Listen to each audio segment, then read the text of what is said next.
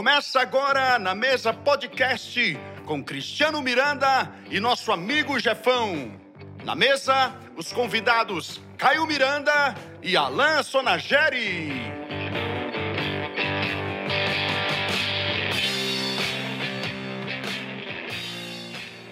Boa noite, galera. Que bom estar com vocês aqui. Mais um Na Mesa Podcast. Hoje a gente está em casa. Eu quero apresentar para vocês o nosso amigo Jefão. É assim que todo, todo dia começa, né? É isso aí, boa noite pra todo mundo aí. Tá Nossa. com frio aí, cara? Tô com frio. Excelente apresentação, né? frio é... Não é estilo, é frio mesmo porque eu não tenho cabelo, igual o Você Alan. viu que os nossos convidados a gente nem apresentou, já estão querendo. Já estão falando, né? Mas vamos, vou, vou apresentar. Vai ser difícil hoje. Então, aqui do meu lado, na minha frente, nosso querido amigo Alain Salinas Sonageri. Dá um oi aí pra galera. Olá, pessoal, boa noite. Tudo bem? Muito bom poder estar aqui novamente. Agradecer aí o convite e vamos ver o que temos para hoje. Vai ser muito legal falar sobre paternidade. É, a gente É, ele já tava, falou que vai é, ele já falou. Mas o, eu tava falando com o nosso próximo convidado, Jefão, É. vindo pro programa. Eu trouxe o convidado, sabe? E daí a gente tava falando que o podcast, a gente, a gente tem um tema, viu, Alan? Que ele meio que norteia. Mas a gente tem liberdade de falar sobre diferentes assuntos e aqui é um, é um bate-papo, né? A gente, é, entre amigos, a gente tem o privilégio de conviver junto, então tem bastante assunto. Não precisa ficar acanhado, né? tem que só tomar cuidado com as piadinhas. É, então, até onde a gente pode ir, né? É. Qual, qual é o limite Daí do podcast olhando, com eu- Alan? Eu vou te falando. Eu sou problema. Queria aproveitar e dar uma boa noite para todo mundo que está nos acompanhando já aqui ao vivo ah, pelo canal do EFATA Online também agradecer aos estúdios da TV Rica, né, da, da liderança da TV Rica, da Leila Miranda, uma pessoa incrível. Queria agradecê-la pela por ceder os estúdios com tanto esmero e, e agradecer a presença de todos vocês. Manda o copia o link. Ele já tá me atrapalhando, Alan. Copia o link do, do, do- da transmissão ao vivo e, e compartilha com seus amigos aí pelo WhatsApp. Vai avisando a galera que a gente está ao vivo. E com certeza, é, sempre a ideia do nosso podcast, hoje tá uma enxurrada de podcasts, é um bate-papo descontraído, mas sempre com alguma coisa que possa produzir algum tipo de edificação na tua vida, na tua família é, e na tua, na tua experiência com Deus, né? E queria apresentar então aqui, eu tenho a honra de, de apresentar aqui o nosso último convidado, porque os últimos serão os primeiros, Caio Miranda. Boa noite, é um prazer também, né? Como disse meu amigo Alain, uma honra poder estar aqui com vocês. Falar sobre o que mesmo?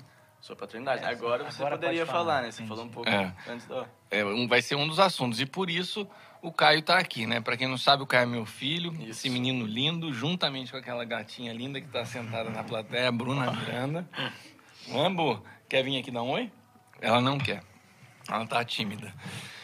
Dá um oi pra plateia que tá aqui também. Hoje a gente tá, a gente tá sempre. A nossa audiência ao vivo tá sempre aumentando. Hoje a gente tem aqui alguns convidados que vieram né, de fora, lá Vieram de só Minas. pra ver o podcast. Só pra assistir Só o podcast. Pegaram Que honra, hein? é, avião, ônibus, depois trem.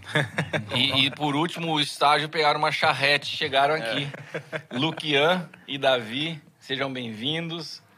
Né, Rodrigão, Felipe. Temos também essa, essa, essa figura. Esse aí é um figura essa mesmo. figura típica aqui.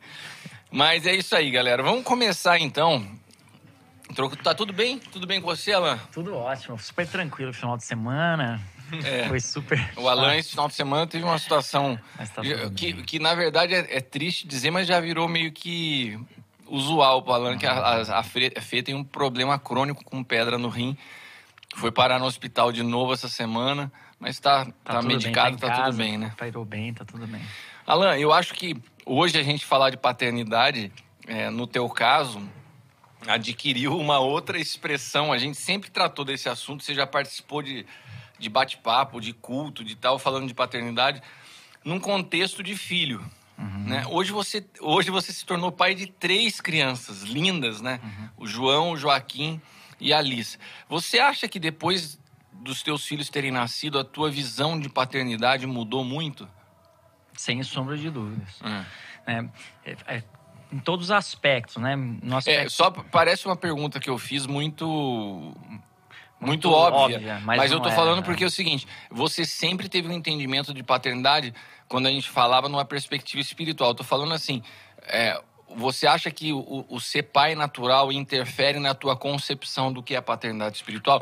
E a gente está começando, já tô te colocando nessa, depois é, para quem está nos acompanhando, nunca ouviu falar da expressão, a gente vai passar pela área de fundamentação teológica, explicação, que o Jefão veio preparado para isso nessa noite. Você viu? É o nosso estudei. mestre, né? Mas fala aí, Alan. Mas com certeza. Ah, antes, de, antes de viver de fato a paternidade, né? Quando falo natural do, com os filhos, né? A gente fala, a gente vive a paternidade espiritual, a gente desfruta disso, eu desfrutava. Mas quando você tem na vida real o seu filho, você começa, você entra num outro universo. E aí você entende melhor essa responsabilidade, né, de fato reproduzir na vida dos seus filhos aquilo que Deus tem e não que eu quero como pai, né?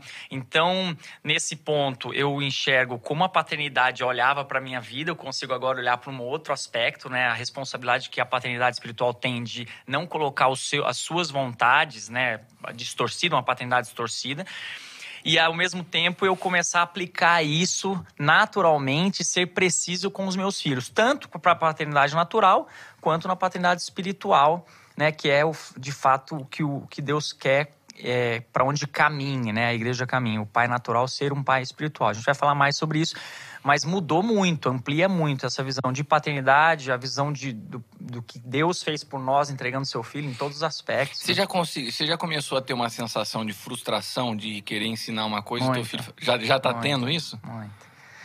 em que sentido? Porque os, os- explica pra galera aí, seus filhos estão com quantos anos? O João tá com seis, o Joaquim com três e a Alice com oito meses. E às vezes você se pega vendo assim e fala assim: caramba, eu queria que meu filho fosse assim e ele não é, É. ele não. É. Tá, me desobedece e tal. Essas coisas começam a gerar algum sentimento em você de que você tá falhando, que você não tá sendo. É, com certeza. É, eu aprendo muito isso, acho que mais com o João, né? Acho que pela idade dele, né? Ele começa a ter umas vontades dele. O Joaquim já tem também, mas e, e isso é algo que eu chego muito diante de Deus para entender o meu coração nessas horas, porque tem hora que eu falo alguma coisa para ele, ele não quer, ele tem um gênio diferente, ele tem o jeitão dele, e às vezes eu quero, eu, eu paro e falo assim, nossa, na verdade, acho que isso que eu tô fazendo não era nem para eu estar falando isso para ele, porque ele tem um jeito diferente, é o jeito dele reagir às vezes com uma situação e eu tô querendo colocar a minha vontade, ou às vezes eu falo algo ele não obedece, falo, como é que eu faço agora, né? Então você fica num conflito. A gente já conversou várias vezes sobre isso. É um conflito que eu falo como pai, né? De falar onde que eu posso melhorar, onde que eu tô errando, como que eu posso fazer ele me obedecer, ser preciso, mesmo como, quando pequeno, tendo a destreza para administrar isso dentro da idade dele. É, porque eu, eu, eu percebo que tem muita. A maioria das pessoas que tem dificuldade em se submeter, em obedecer, elas tiveram uma, uma má relação com seus pais. Porque quando você tem na relação com um, com um pai é, o processo de obediência de uma, fluindo de uma forma natural, você não tem dificuldade de obedecer alguém. Claro. Agora, você vai aprendendo ainda mais a força da obediência quando você se torna pai e quer levar o seu filho a. a- a- você fala assim: caramba, ele não tá entendendo que isso aqui é pro bem dele, pô. Né? É isso aí. uma cutucada, né? Você idealizou, tô entendendo essas coisas. Não, eu vou. Eu, Tá jogando na mesa. Um testemunho dele É, Ele colocou aqui, lá. serviu para você. Eu, eu, eu ia, eu, eu- na verdade, você percebeu, eu preparei, É. levantei a bola pra chegar em, em você mesmo. Mas antes de chegar no interromper. Caio, a gente podia falar mais sobre o que é paternidade espiritual. Esse, Esse termo, cara tá demais? É. Esse Porque cara às vezes fala né, de coisa espiritual, que é. Mas é ele que né, trouxe cara? todos os fundamentos? Oi? Não, Ah. não trouxe todos os fundamentos, não. Mas esse tempo pra trás aí, o Kiko ele é, compartilhou com a gente um texto muito legal sobre paternidade espiritual. E eu achei muito interessante. O nome do cara que escreveu é Giordano, né? Na verdade, esse texto, quem compartilhou comigo foi o, o pastor Luciano, lá do, de Cabo Frio, do Mevan. Ele me passou esse texto, porque hoje tem, tem muita crítica à paternidade espiritual, principalmente, ah, é bíblico não é bíblico, né? É, é e ele mesmo. passou uma fundamentação teológica pra gente no, no grupo do presbitério do Mevan, e eu compartilhei com a galera Legal. do Aljava e você... Eu achei, eu achei muito legal a, a definição, né? Que o cara escreve assim, ó, chama-se paternidade espiritual a relação entre dois cristãos na qual existe um compartilhamento do evangelho e da vida, de maneira que Deus utiliza um para direcionar o outro. Diferentemente de uma amizade ou irmandade espiritual, a paternidade envolve posições desiguais. Um é o papel do pai, o outro é o filho. O pai ensina, orienta, corrige, até repreende, mas ama e cuida. Fortalece e intercede. O filho honra, imita, serve e obedece. Achei muito, Mu- muito legal, muito completa. É, ela é essa muito completa, é, é muito completa e muito simples de se entender, né? Didático, bem. É. Bem didático. Eu, pode falar. Pode eu fazer uma pergunta sobre essa definição pra você. Eu posso fazer? Pode, mas Porque daí ele- eu vejo se eu respondo agora ou respondo depois de eu passar Tá. a bola do que eu emendar o assunto que eu tava É porque ele fala que é diferente de uma amizade. Mas você acha que isso influencia, tipo, da paternidade espiritual ter uma amizade com a pessoa que ele tá cuidando ou se não pode mesmo? Não, eu, eu. Uma boa pergunta, né? Por falar nisso, quem quer teu pai? Porque, caramba, que menino Depois inteligente. Menino bonito, inteligente, viu? Esse garoto vai longe. Tá voando, Tá né, voando. Mas eu, eu entendo que toda relação, o Caio, de, de paternidade, ela tem que ter uma base de amizade. Só que ter uma base de amizade não quer dizer que você vai ser amiguinho do seu filho. Né? Parceirinho de balada. Em casa toda É, hora. Mas você acha que isso é E fala- necessariamente? Eu, eu, a- eu, eu entendo que a paternidade, como foi colocado aqui no texto, eu entendo a clareza que está no texto, ela é desigual. Tem uma posição. Porque um dos princípios básicos da paternidade é que a gente aprenda sujeição e submissão. Isso é um princípio divino. Então, quando você vive como filho na, num contexto saudável com um pai, você aprende o que é se sujeitar em amor, o que é honra, né? Então, por exemplo, você é, vo- você hoje é um homem, você cresceu, tá maior que eu, tá. Isso não te dá direito de falar num tom de voz mais alto, não dá, me dá direito de querer tratar de igual para igual. Então, essa essa postura de um filho que respeita, que obedece, ela tem que ser preservada ainda que nós tenhamos uma relação de amizade. Então, eu não acho, eu, eu sempre falo isso quando eu oriento pais e quando eu falo até para você. Eu não acho legal é, filho, al- alguns tipos de brincadeira de filho com pai, falar palavrão e fazer. Algumas coisas vão passando do limite. Eu, eu tinha um pastor que eu cuidei por um tempo, que ele brincava de, de porrada, de luta com o filho. Né? Eu falava para ele, cara, não tá legal. Seu filho já é um homem. Isso daí, nenhum homem gosta de apanhar. Isso daí não, não chega Geral. Sai da é, brincadeira. sai da brincadeira, né? Então eu, eu creio que a relação tem. Por exemplo, a gente está falando aqui com. Você é meu, meu filho natural, né? Os dois caminham comigo como filhos espirituais também. E, e- e todos vocês são meus amigos. Agora, eu não, eu não tenho nenhum problema de falta de respeito ou de ultrapassar esse limite, porque a gente brinca o tempo inteiro. Tem a relação de amizade, mas é, é bem definido. É, é- é perigoso, né? A gente, como eu como filho. Não, é verdade, assim. Eu, você com, tem, eu com uma você tem que, situação, você tem que ter essa filho, percepção. Isso, É, sabe? eu- você tem que saber é algo até que eu onde uso você muito pode em ir. prática na minha vida. Eu, eu- a, gente, a gente tem amizade, É. certo? Tenho liberdade total, mas eu tenho uma percepção que tem coisas que eu tenho que Até onde você pode ir, até né? onde- Claro É, que por tem. exemplo, eu gosto de Até por uma questão dar uma, de proteção. dar uma desculpa, zoada com o. Caio. Ah. Não, com, com, Com o Alan. com o Alan, porque é, é um esporte pra mim, entendeu? Entendi. Fazer umas É um piadinhas hobby, com o né? Alan é como um hobby, né? Mas a gente, às vezes, no mesmo Ai, ambiente ali, dando uma zoada forte no Alan, que é nosso esporte favorito. Também no Anderson, que tá ali nos assistindo. Cara, eu não consigo fazer a mesma piada que eu fazer com o Alan, fazer com o Ah, Kiko. Eu já não- dou aquela travada. Pô, esse Não, cara é é. meu pai, né, mano?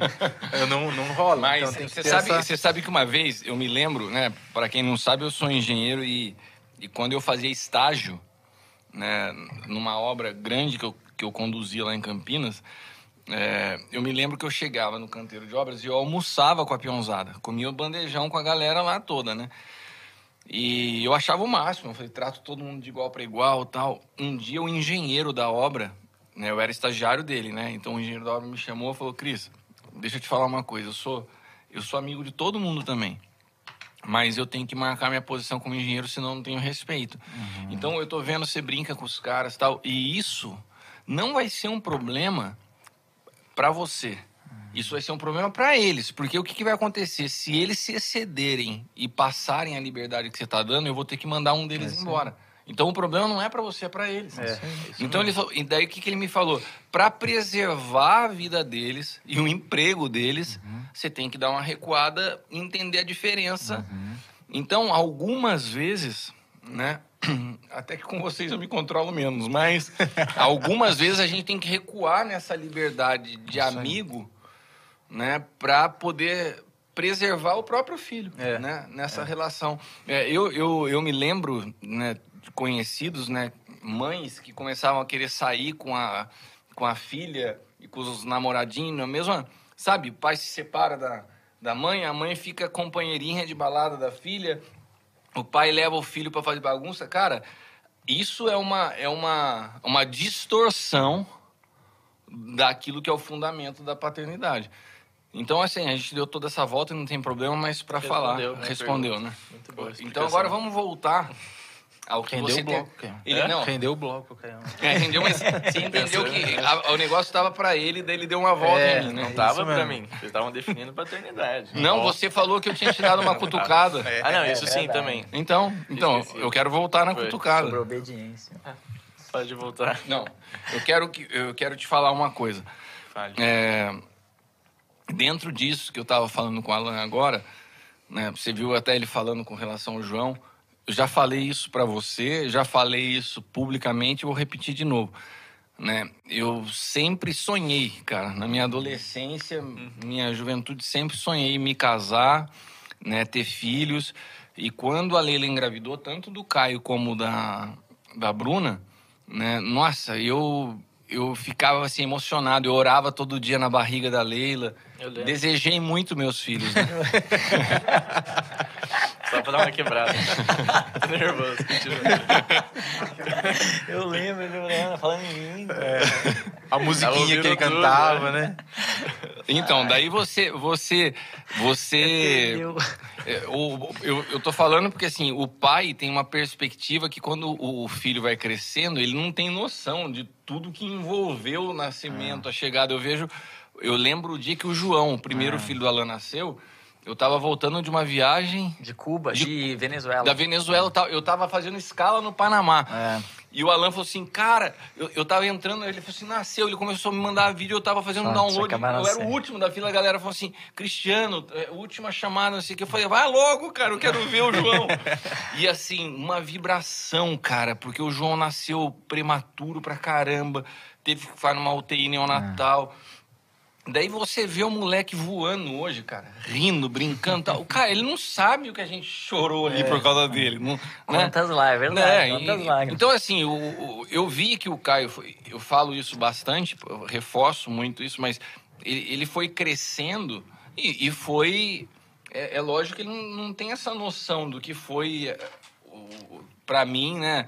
é, essa espera por ele, o que desejei, o que sonhei. Daí chega num determinado momento da vida, né? Que o cara acha que já entende das coisas da vida e você manda uma mensagem pra ele assim: Ó, filho, não acho legal isso. Ah, eu sei o que estou fazendo. Foi a Meu Deus, resposta eu, que não, eu eu, tive. eu duvido que o Caio falou um negócio desse pra também. você. É. Nem lembro. Mas o que eu tô falando é o seguinte: é, foi uma época. Foi uma época de, de transição sua. Eu vejo hoje você deu uma amadurecida muito grande nos últimos anos e acho que isso está muito ligado à tua, à tua aproximação. Tá ligado até essa mensagem que você mandou, né? Tá, isso essa daí é foi um- resposta, foi um ponto. É, esse, essa situação foi um gatilho de onde Deus começou a trabalhar em algumas coisas. Mas o que eu tô falando, o que eu queria te perguntar, na verdade, é o seguinte: todo, toda essa história, é, você hoje consegue ter uma percepção mais clara do quanto é frustrante para um pai que cuida, que ensina, que direciona quando um filho escolhe. Porque a gente teve conversas dessas onde você falou: não, pai, você está falando isso, mas eu quero fazer assim. Você você consegue imaginar o que é dentro da cabeça de um pai ouvir um filho falar assim: não, eu não quero fazer o que você está falando? É, eu não consigo imaginar. Mas eu, eu lembro da sensação que era o, o ambiente que era em casa. Porque Como ficava. É, porque não é que você falava uma coisa e eu queria fazer outra. Você mostrava que eu tava errado. E eu queria bater o pé que eu tava certo. Então não era só uma decisão de tipo, ah, eu quero fazer isso e falar que você vai fazer isso. Não é tipo uma diferença. A diferença de eu estar fazendo errado O que, que foi? O Jefão, cara, ele tá interrompendo. Cara, você tá me atrapalhando. Ele não sai do Ele- celular. Ele, ele, ele não me- sai do celular. Ele não sai do celular, me cutucou Não, duas é vezes porque é um a comida assunto chegou. muito importante. Comida chegou. Comida. Não, mas o cara tá falando um negócio super sério, você vai parar pra Por causa de comida. É Não, é por causa dos nossos patrocinadores também, né? Então, Então, então Tá calma aí. explicado. então Tá, agora... Tudo Então, bem, foi aí. um bom motivo. Foi um bom motivo, mas só que tem um negócio. Vamos parar na parte que você tava falando o seguinte: o, que, o que interferia no ambiente de casa. Isso é Enquanto isso, então, vamos deixar aqui. Olha a nossa Aí, secretária ó. da noite. Ei, Tiagão. Ai, Esse a Thiagão- Carol está impossibilitada É. de estar no nosso meio. Ô, Jefão, hoje você que vai fazer a propaganda? Eu vou fazer a propaganda. Então, manda lá. Manda lá que eu já tô animado com isso aqui. Não, esse, comer esse franguinho frito aqui lá da Chicken Little, lá do meu amigo Wellington, tá assistindo a gente aí. Ele falou pra mim que... Obrigado, viu, Wellington? O Wellington falou pra mim que assiste todos os programas, não perde nenhum. Que legal. Legal. E aí ele, ele vai rolar uma promoção também. Quem pedir Ah, é? até sexta-feira, quem pedir hoje ou até sexta-feira, tem que mandar um print da tela pra ele e vai ganhar 10% de desconto aí. Print da, do, do Ó, podcast. você manda, você manda um aí. print aqui que você tá assistindo o programa ao vivo, tira uma fotinho da tela aí da, do computador, da TV, manda pro Wellington lá na, no, na Chicken Little e você vai ganhar 10% de desconto até sexta-feira. Isso aí. A galera que assistiu hoje ao vivo, ou se você assistir amanhã, ou se assistiu hoje, mas vai comprar o, o, Até o franguinho amanhã, É. você tira a foto e manda amanhã. Ou você, isso aí. ou você tira a foto, você manda hoje, amanhã e sexta. Pode Isso, ser também. Pode ser. Agora, o Alan, o que, que você acha do Wellington? O Wellington nunca esteve aqui com a gente no programa. Aham. Já é a segunda vez que ele manda pra gente franguinho. O Jefão, o, cara, o cara é parte do programa. Tinha que mandar, não, ele tinha que mandar todo o nunca programa. mandou um hambúrguer, Ah, mandou uma aí. porçãozinha no programa Ele tinha passado. mandado- Porçãozinha não, mandei um lançamento top nosso, na Snack Box, vem com uma piscininha de É, cheddar. quer fazer propaganda, mas você Aqui. não mandou nada. né? Vieram, vieram três você cebolas, vieram três cebolas pra todo mundo. O Jefão, ele tinha que mandar o hambúrguer toda semana e não precisava nem fazer propaganda, porque você e já fala E automático. outra coisa também, eu tô dando oportunidade pros meus amigos aí, donos de bar, restaurante, Taubaté, fazerem publicidade com a gente aqui também. Vou ficar fazendo Não, todas pode as mandar vezes. os dois, Jefão. Tem, está sem desculpa. Mas Foi então, Caião, o que desculpa. você tava falando mesmo? Tava falando do ambiente de casa? Hum. Ah, porque acabava que, na verdade, o ambiente ele ficava um pouco mais hostil por uma, não culpa, mas como eu posso dizer, por conta dos meus comportamentos, porque você sempre que você vinha me corrigir, você nunca chegava assim bravo já pra querer brigar comigo, nada disso. Você vinha me corrigir querendo me explicar o que era que eu tava fazendo errado, só que eu tava meio, sei lá, não fala nada não que eu não quero receber, saber. é. é. E daí acabava que influenciava até na nossa amizade. Sa- Saía do aspecto da correção e o nosso relacionamento acabava indo Ficava. pra frente. Porque você tentava chegar e toda hora que você tentava eu... Parecia que tava distante. É, né? mas Você tava, se colocava distante. distanciando, É. E fui te É tentando te distanciar também, mas não, não tinha como, né? Daí ficava um ambiente um pouco complicado. É, Hostil. É, hostil a palavra. Só que tá com as palavras bonitas. É, né? Deixa eu só falar uma coisa pra vocês. muito- É, quando o Roberto e a Nancy estiveram aqui, o Roberto e a Nancy devem estar assistindo um oi pra vocês. São pastores lá do Japão que caminham conosco. E eles me chamaram a atenção que todo programa só eu que como, cara. Ah, mas isso é verdade. É verdade. Então, mas eu fico sem graça pra, pra ir. pra- Agora, eu quero continuar comendo. Pra não ser só eu que como, vocês Tem têm que comer juntos, tá bom. Vou, vou favor. pedir um cafezinho ali pro, pro Jefferson. Aí vai ficar mais... Mas a sua pergunta não era essa. Eu que entrei na questão do ambiente. Qual que era a pergunta? Não, eu tinha falado assim, se você consegue imaginar a frustração. Porque assim, hoje eu percebo você com uma cabeça muito diferente do que dois, três anos atrás. Né? E acho que essa mudança toda foi da sua experiência com, com, com o Senhor, né? com o Espírito Santo, você se render à vontade de Deus para tua vida.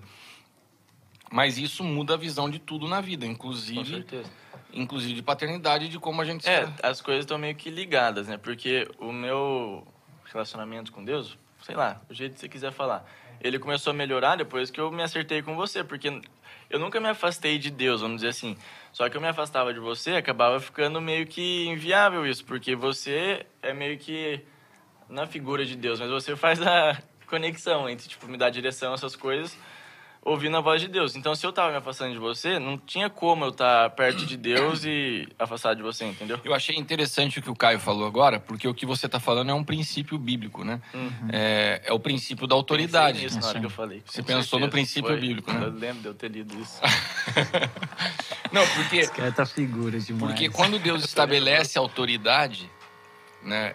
Ele estabelece autoridade porque o, o apóstolo L sempre fala isso. Uhum. O sistema que Deus governa é a autoridade. paternidade. Deus é pai na sua natureza. Então, como que ele manifesta a cultura do que ele é sobre a face da terra? Através da paternidade.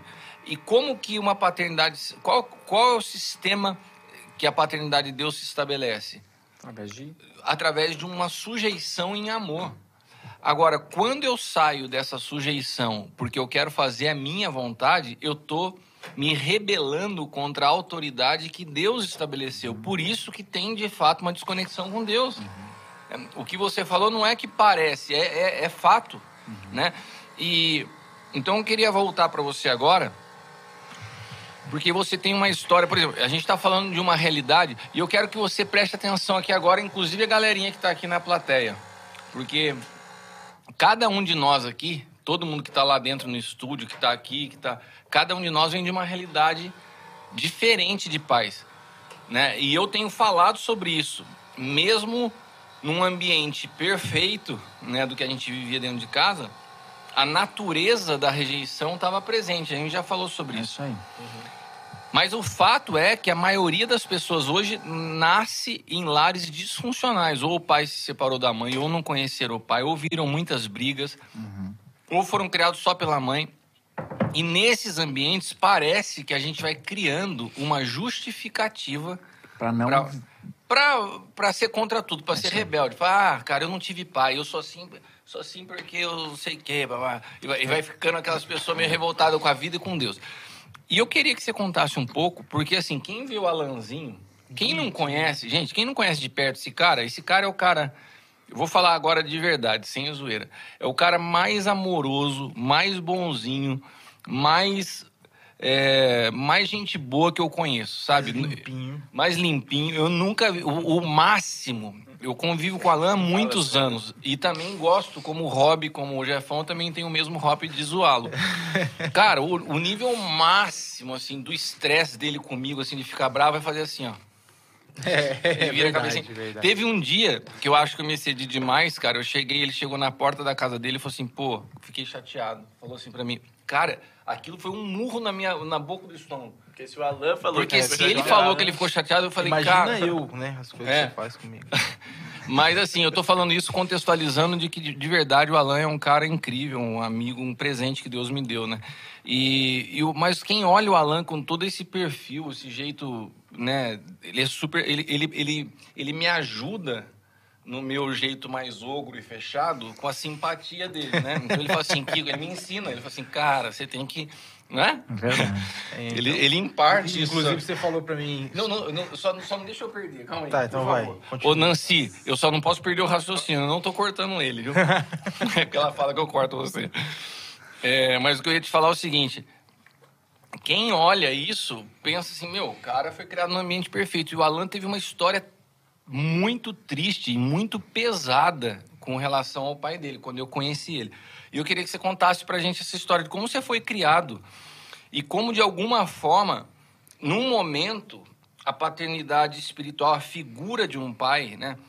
É, tanto a minha, eu como o apóstolo L, entrou na tua vida e você teve disposição para se sujeitar a isso, viver numa realidade oposta dentro de casa. Guarda isso aí. Não, então, é. Você- até a Nancy mesmo, a Nancy tá dando o que falar hoje aqui, ó.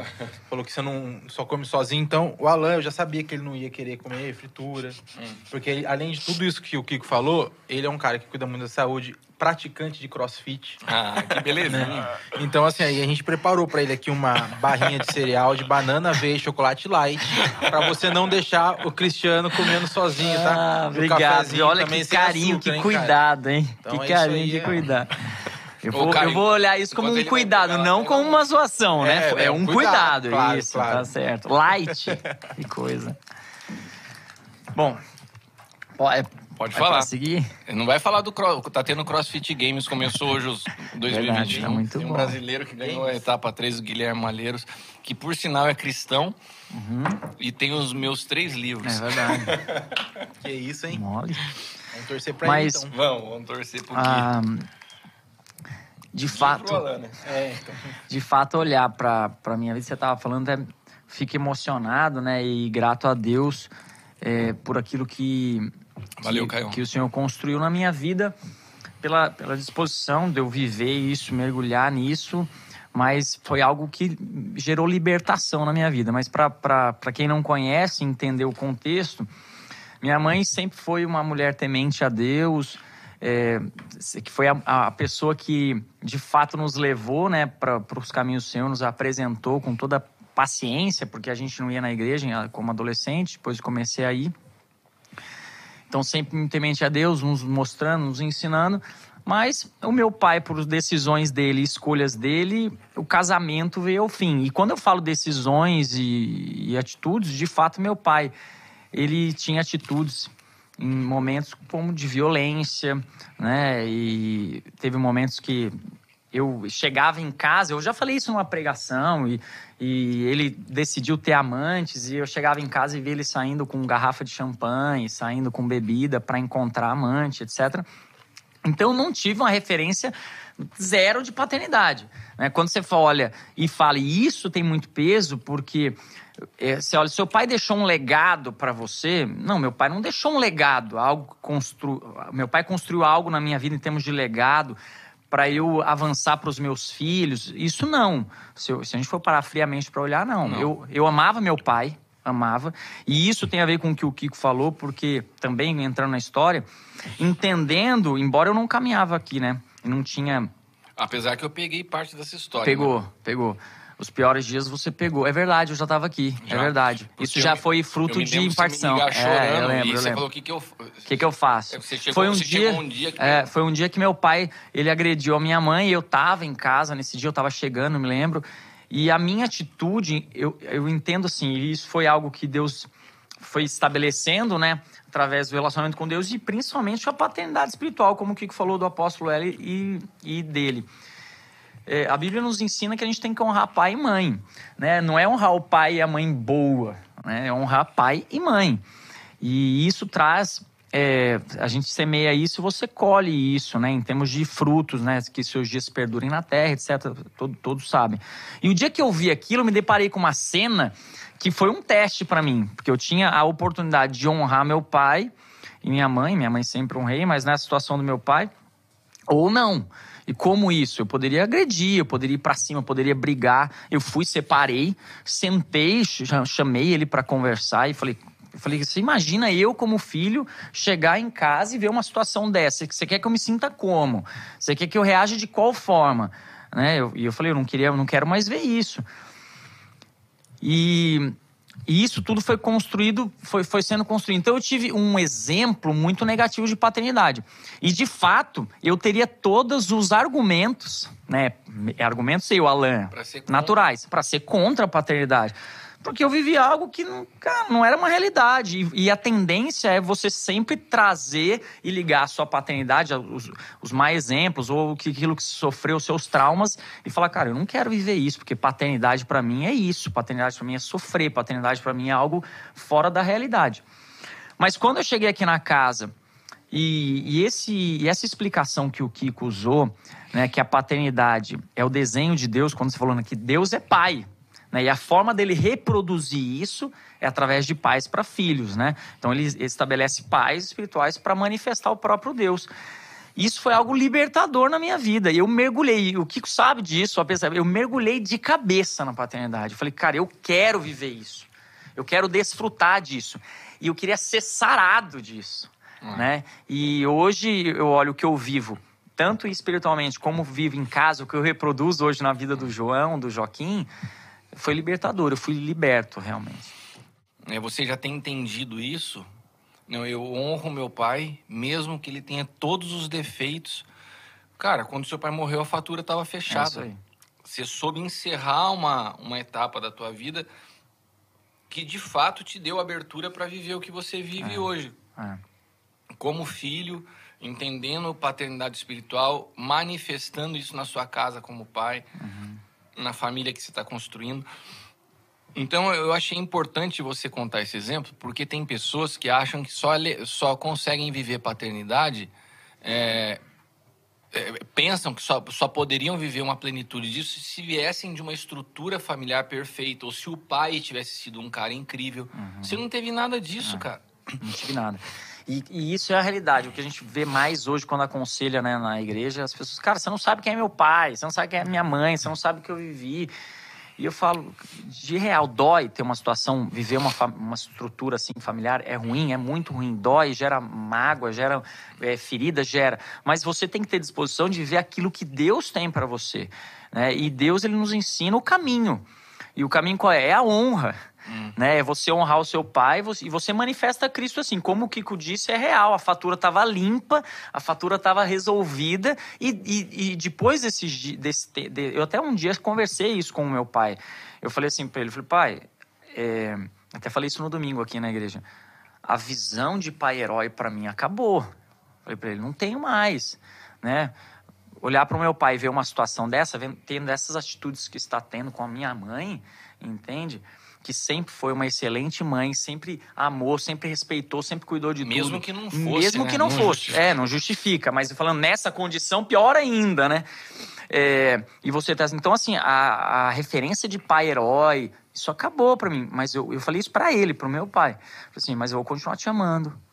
Vou continuar te respeitando e te honrando, porque Deus me ensina isso. E eu sei o que de fato, qual é o meu papel. Né? Chegou uma pergunta pra gente aqui, ó é, paternidade, tanto terrena, né, quanto natural ou espiritual, dão destino às pessoas? O que isso significa? Alguém quer responder? O que, que é a paternidade da destino?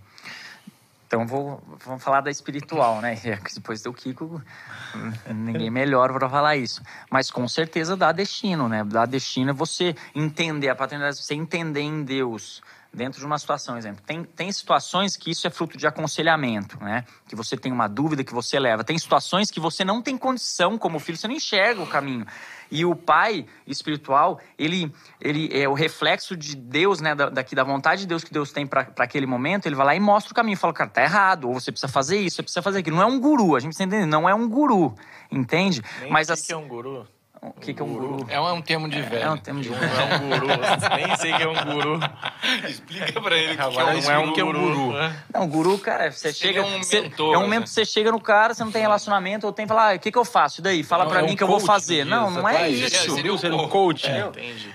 Qual que é o, quando o Kiko fala sobre a- a- o entendimento de paternidade, que a paternidade emana de Deus, né? Deus é um pai. Então, quando você pega a paternidade espiritual, a real paternidade espiritual é você, é o pai olhar e entender, Deus, o que o Senhor tem para o meu filho nessa, nessa questão. E ele manifesta, porque o filho naquele momento. Vamos dar um, um exemplo muito claro. Vamos tentar dar um exemplo do dia a dia. Ele está envolvido com as suas emoções. Vamos falar num, vamos falar, vamos, vamos por fogo então, né? Vamos falar num relacionamento. É. Vamos falar de relacionamento. Cara, Como você relacionamento. achou que ele quis? Nossa. Não, não, não eu, eu, eu usei algo onde envolve muita emoção. Então, um- você, você vai num relacionamento, às vezes a pessoa ela tá envolvida por causa de toque, de carne, sentimento. Como é que ela vai ter discernimento para olhar a nível de futuro? Então, essa pessoa de fora, como paternidade espiritual, entendendo em Deus, vai direcionar, vai pontuar, vai fazer enxergar coisas que você talvez não enxergaria. E isso se aplica em todas as áreas da sua vida: negócio, finanças, na sua vida no geral. É. Entendeu? Então, te dá destino, mostra um caminho. Mostra um caminho. É, eu, eu acredito quando. É exatamente isso, mas é, entrando já dentro dos conceitos de paternidade, né? Como quando Deus é, estabelece a terra e ele cria todas as coisas, o, o projeto de Deus é convergir tudo em Cristo. Então, o grande desenho de Deus da história da humanidade é revelar seu filho ao mundo, né? Então toda a criação tá, tem a manifestação de Cristo em toda ela, desde toda, desde toda a concepção né, do mundo. E, e Deus ele se revela através do Filho como Pai. Por isso o Filho se, se mani- o, o, o- a, a segunda pessoa, vamos dizer assim, da Trindade se revela ao mundo como Filho, para apontar Deus como Pai. Então, paternidade é um assunto central na Bíblia. E, e para que isso pudesse se expandir sobre a face da terra, Deus concebe uma estrutura de família, aonde Cristo seria a própria natureza da família. No início, ele estava simbolizado na árvore da vida. Se Adão come daquilo, ele estaria comendo de Cristo, e a natureza de Cristo governaria Adão e toda a sua família. Como ele desobedece e come de conhecimento, e a gente pode Muito aqui entrar num Muito universo bom, muito bom. Quando o, ca- quando o homem Muito tenta bom. entender o que é melhor para ele através. Ah, não, eu sei o que eu faço. Ah, eu estou estudando. Eu entendi. Ah, o cara tá falando isso para mim, mas tem. Quando entra nessas noias, o cara tá saindo da vida para o conhecimento. E daí Adão se afasta de Deus e começa a desvirtuar o propósito de Deus para a família. Qual é a realidade né, de toda a figura profética da união de Cristo com a igreja? Ela está simbolizada na união do marido com a mulher. Né? Um pai e uma mãe dentro de casa é a maior referência de Cristo e a igreja. É, é a simbologia mais forte, mais profunda né, da história da humanidade, no que diz respeito à revelação de Cristo. Por que, que eu dei essa volta toda? Porque dentro disso tem a revelação de que a paternidade natural, ela já é, na sua essência, paternidade espiritual. Aonde se Esse é o projeto original de Esse Deus. é o projeto É original de Deus. Né? E aonde essas duas figuras se separaram? Quando o pai, que foi concebido por Deus para ser a manifestação de Cristo, cabeça do lar e da família, se afastou de Deus. Então, um pai afastado de Deus não pode dar destino a um filho. Agora, vamos lá. Então não eu pode- posso falar assim, mas eu, é, mas calma, só, só para eu não. uh, Não pode dar destino, mas isso dá direito ao filho de de desobedecer? jeito não. nenhum. São coisas Não, é totalmente de dar diferentes. honra, né? Dá honra. Ah. É, mas a- uma coisa é a honra, outra coisa é dar destino. É, Mas em questão até de obediência. É isso que eu ia perguntar. Porque a assim, obediência um vai. cara- então, um- um- a obediência ela vai até o ponto do que um pai fora de Deus te leve a contrariar a vontade Aquilo de Deus de para tua vontade, vida. Ah, entendi. Você se obedece até aí. Uhum. Aí, a partir dali, Se aí é imagina, de... imagina, imagina que você, imagina, Zé- Jefão, você está com 18 anos, hoje em dia seria mais cedo isso. Seu pai não é o, o seu Osmar, um pastor, um homem de Deus. Seu pai chega para você, você se converteu e seu pai está no mundo. Seu pai vira para você e fala assim: Filho, eu vou te levar numa zona. Né? Quero que você tenha a sua primeira Ah, relação. eu não vou porque eu vou desonrar ele. Daí não vou você- respeitar não, ele. Não, daí já pensou? Ele é crente, tá na igreja e fala assim: "Ah, Mas eu vou para honrar meu É pai. isso vou aí, pra é. obedecer. É. Mas Eu e- vou obedecer meu pai. E na questão, tipo, de uma... Por exemplo, o ele falou que na época você tava conversando bastante com ele e o pai dele vivo ainda. E se o pai dele dá uma direção e você dá outra, como que... Depende da direção. Se, por exemplo, eu falo assim pro Alan, Alan, tem culto hoje, eu quero que você venha ministrar o louvor. O pai dele fala assim, você não vai sair de casa hoje, ele vai obedecer o pai dele. Claro. Entendi. Agora, se há uma direção assim, o Alan fala assim, é, Kiko, eu, eu- o que, que você acha para minha vida profissional? Ou, por exemplo, o que, que você acha com relação à Fê? Você acha que ela é minha esposa? Eu- Eu falo assim, cara, é, ela é a mulher de Deus para sua vida. E o pai dele vira para ele e fala assim, ah, não quero mais ser namoro com essa menina. Daí é o momento que ele tem que se posicionar. Porque ele sabe que o pai dele, por tudo que vive, não tem condições de falar naquela área. Entendi. Que aí é a questão do destino que a gente Daí é chegou. destino. Dá destino. Agora, a paternidade espiritual, ela não é substitutiva, ela não precisa... Esse choque tem por causa da queda. É, então, isso que eu Por ia causa do pecado. E é Você falou assim, como o pai natural, que seria o ideal, que fosse o espiritual, se afastou de Cristo, então aí existem o- a figura do Isso. pai espiritual, mas não é substitutivo. Não é substitutivo, não, não, não existe uma competição. Você, por exemplo, eu, eu hoje passei o dia com meu pai natural. Cara, eu amo meu pai. Meu pai foi uma referência e é uma referência em todas as áreas da minha vida. Eu nunca vi meu pai fazer algo errado. É verdade. Foi um exemplo em todo o tempo. Agora, eu, eu tenho hoje a figura do apóstolo Hélio como meu pai espiritual. Por quê? Porque eu e meu pai, a gente se converteu junto. Então, assim, é, em termos de maturidade, de discernimento das coisas do Espírito para minha vida ministerial hoje, eu tenho muito claro a vida do apóstolo Hélio, mas o meu pai continua me orientando, me, me falando ao meu coração, E consulto, como pergunto ele. muitas vezes você conversou com ele, com o apóstolo Hélio, não foi? Foi. Deixa eu ouvir meu pai para É, ver vou- qual, é, qual é. É. a posição dele com relação a isso. Agora, existem assuntos que para mim hoje são muito claros. Né? Tem assuntos, é, é, principalmente com relação assim, ao que Deus está falando tal, que eu sei que o apóstolo L hoje tem uma autoridade sobre a minha vida. Eu me sujeito a isso e Deus, ele, ele, ele respeita esse fluxo, sabe? É. Quando Deus quer falar comigo algumas coisas, ele fala através do, do apóstolo L, que é uma figura de paternidade espiritual. Então, eu estou falando aqui de um exemplo onde as duas figuras não conflitam. né? Tenho meu pai, e, e o meu pai natural e meu pai espiritual. Agora, por exemplo, eu vejo a vida do Caio, que está nascendo de um desenho aonde eu sou o pai dele natural e exerço a paternidade espiritual. Isso seria o ideal, que todo homem de Deus, por exemplo, você, tem um filho com a Marta, você tem a maturidade suficiente para que você possa dar destino, para que você possa orientar, para que você possa, como o Alan, isso, é isso seria o ideal, que É. todo pai dentro de casa pudesse exercer destino. Isso elimina a figura de um líder, de, um, de uma paternidade espiritual na igreja? Não. Porque você tem um, o- um princípio de uma casa paterna de autoridade, de sujeição, de submissão. É a figura do pastor. É que às vezes a gente mistura as nomenclaturas.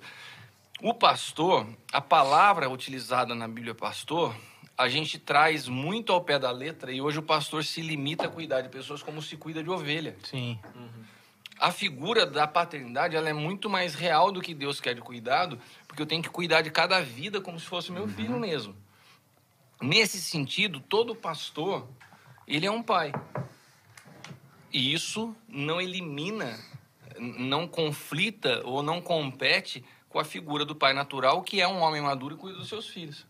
Não sei se Deixa eu Não, só abrir claro. um Eu ia fazer uma parênteses pergunta, aqui. depois eu faço. Você já faz já, então, falando sobre perguntas mesmo, quero falar com o pessoal que tá assistindo a gente aí, Como é que pra tá aí? mandar pergunta pra gente. Como é que tá aí, Que é, galera? o, o, o Caio e o Alan estão muito ansiosos pra responder as. Vai ser um perguntas de prazer, vocês aí. Então manda pra gente aqui. Estamos um aguardando, prazer. vai. Falei, Caio. Posso fazer a pergunta? Pode. Porque o eu- Roberto só tá falando aqui pra não esquecer que o Alan também faz o UFC. Teve uma luta. Ah, é semana. verdade, eu vi Depois isso aí. pô, a gente põe na tela aqui. Eu vou fazer uma pergunta que eu não sei se é uma pergunta boa, porque é uma coisa que eu nunca tive que passar, porque pra mim, que nem você falou, sempre foi muito claro a sua paternidade. Mas como que uma pessoa, ela, ela escolhe quem vai ser a paternidade espiritual dela? Tipo, Deus revela é, pra amor? ela, ou ela chega na igreja e fala assim, ah, me identifico com aquele ali, aquele ali vai ser meu pai. Entendeu? Eu nunca passei por isso, porque pra mim não tive É. muito... Muito, muito bem colocado. Existem, Obrigado. existem Começar a apresentar o programa. Só Cara, tá vendo? Tá vendo? Dá- dá Pode dar linha, corda, não manda agora pro cara. Não, é que eu tô só perguntando, mas favor. Existem, existem, e para essa sua pergunta, existem duas realidades. Existe a realidade de uma pessoa que tá, é, se converte e está frequentando aqui uma igreja, né? Vamos mencionar aqui, no caso, o sonho de Deus. Daí a pessoa não tem escolha. Dentro de uma igreja, você tem sempre a figura de um pai, né? Que é a figura desse líder, né? Até por uma questão de princípio, de protocolo, de cuidado, de autoridade, de responsabilidade, né? E, e essa e essa e esse cuidado paterno se estende para todos os ministros da casa. É uma unção, né? é uma unção. Mas não- daí não é uma escolha da pessoa. Não tem ninguém que chega aqui e fala assim: ah, eu vou, eu vou vir aqui no sonho de Deus, mas eu, eu vou vir, mas eu quero que o Alan seja meu pai. Não, isso não, existe essa escolha. Você está numa casa para. Imagina se a gente fosse adotar um filho, um irmãozinho pra você lá em casa. Daí ele, eu adoto a criança, ela fala- daí a criança chega em casa e fala assim: ah, agora eu preciso ver então quem que eu quero que seja meu pai. Não, Você está chegando na casa que eu sou pai, você não tem que escolher. Então, quando você chega numa casa paterna, você não escolhe. Já existe um pai. Agora, então isso é um tipo de pessoa. Agora, por exemplo, como eu convivo hoje com pastores que chegam num determinado momento da sua vida ministerial, o cara tá caminhando sozinho.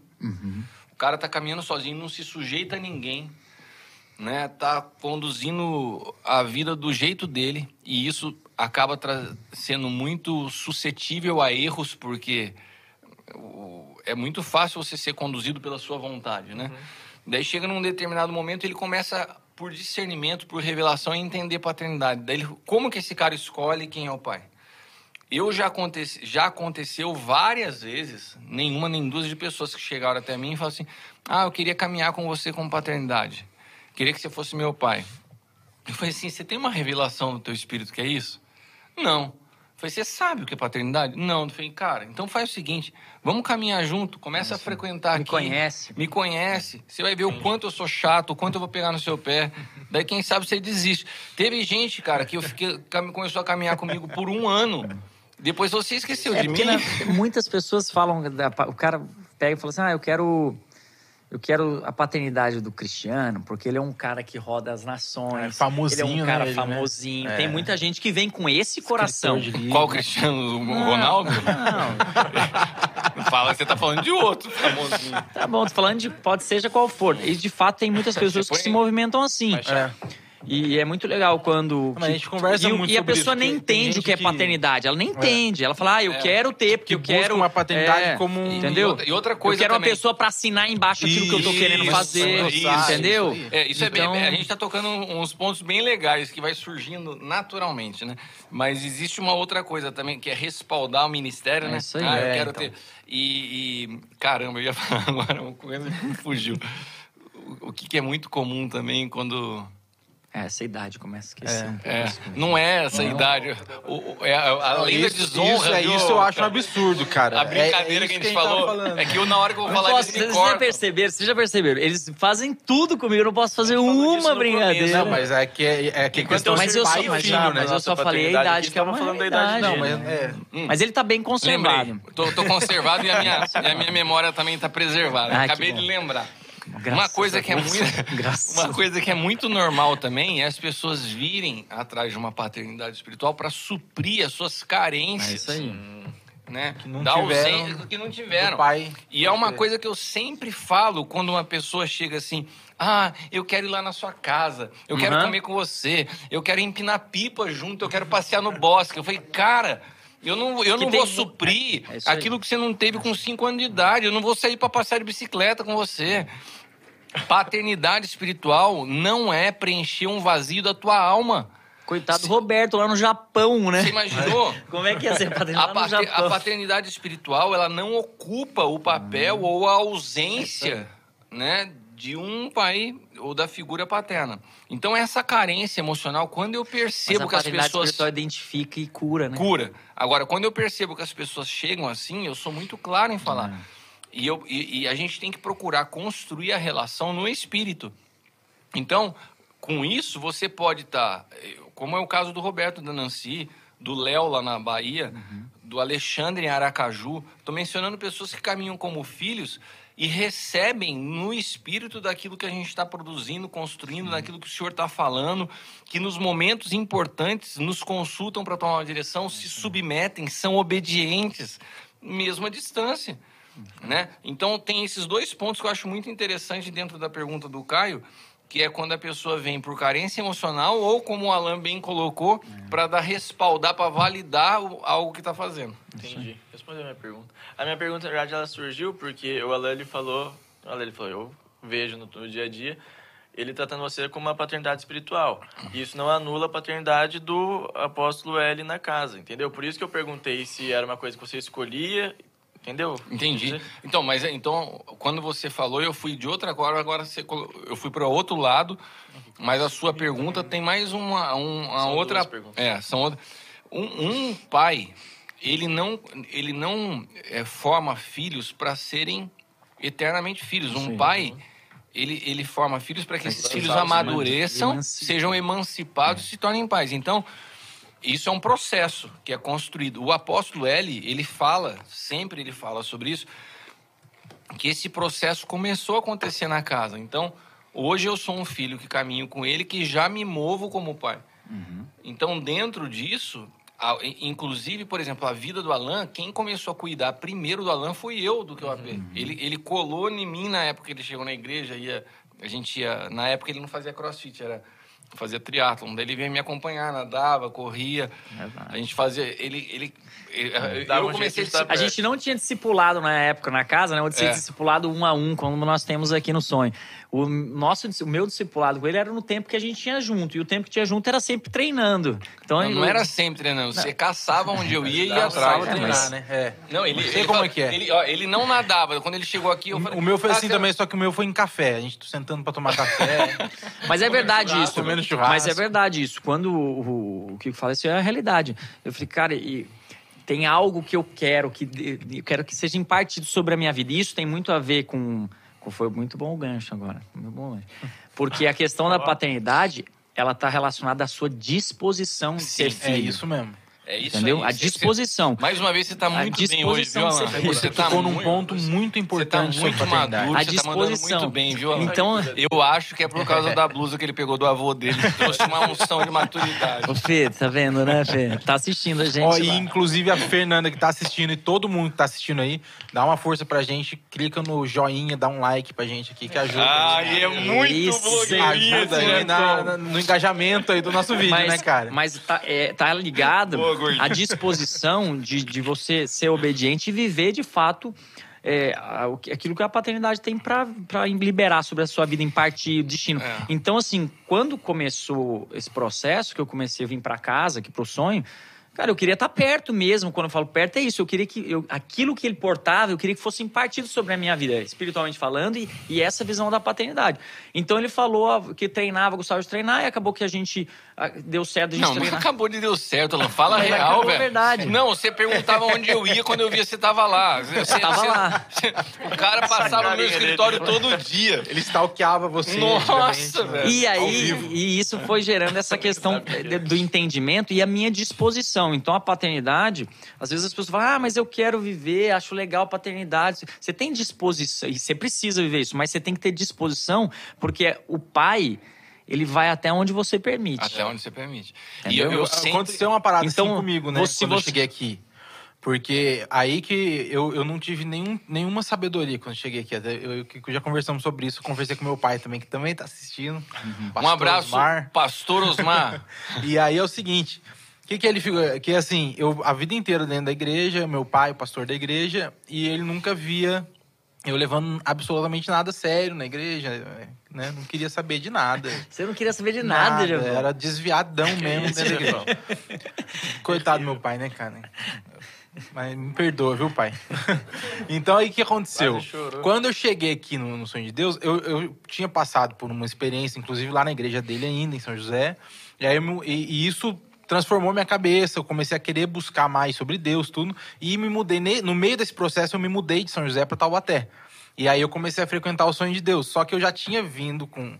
Já querendo levar as coisas a sério. Você tava, você tava aberto Isso, isso. eu tava aberto. E aí, quando eu cheguei aqui em seis meses, eu, eu mudei tudo que eu não, não, não tinha mudado a vida inteira. E isso não era, não era um problema do meu pai, Ah. da igreja dele lá. Era um problema meu. Que eu não. Eu, é isso que você falou, quando, é, você tem que ter disposição. Eu nunca tive. Uhum. Aí, quando eu comecei a ter disposição, aí eu entendi o que era paternidade. Daí, daí aquelas coisas de cara desviado chato, que o cara sai da igreja de lá e fica postando videozinho É, de onde ele tá hoje. mesmo. Olha, hoje eu tô Eu tô vivendo. aqui. E daí ele Isso. ficava aqui no sonho postando as coisas como se o, o, o tempo inteiro que o pai dele cuidou dele lá não É. tivesse servido. Daí Verdade. agora a Olha. estrelinha tá em Taubaté, arrebentando, né? E na verdade era ele que tava... O problema era aqui. Era É, ele. o problema era eu, Sempre não era foi. meu pai. Sim. Então, às vezes, tem gente que fala, ah, mas eu queria ter um- esse, esse, é, paternidade, esse- essa mais relacionamento, mais proximidade, mas você não quer ser filho. É, mas você sabe que uma, uma das coisas. Eu tenho procurado fazer isso até intencionalmente de, e, e propositadamente.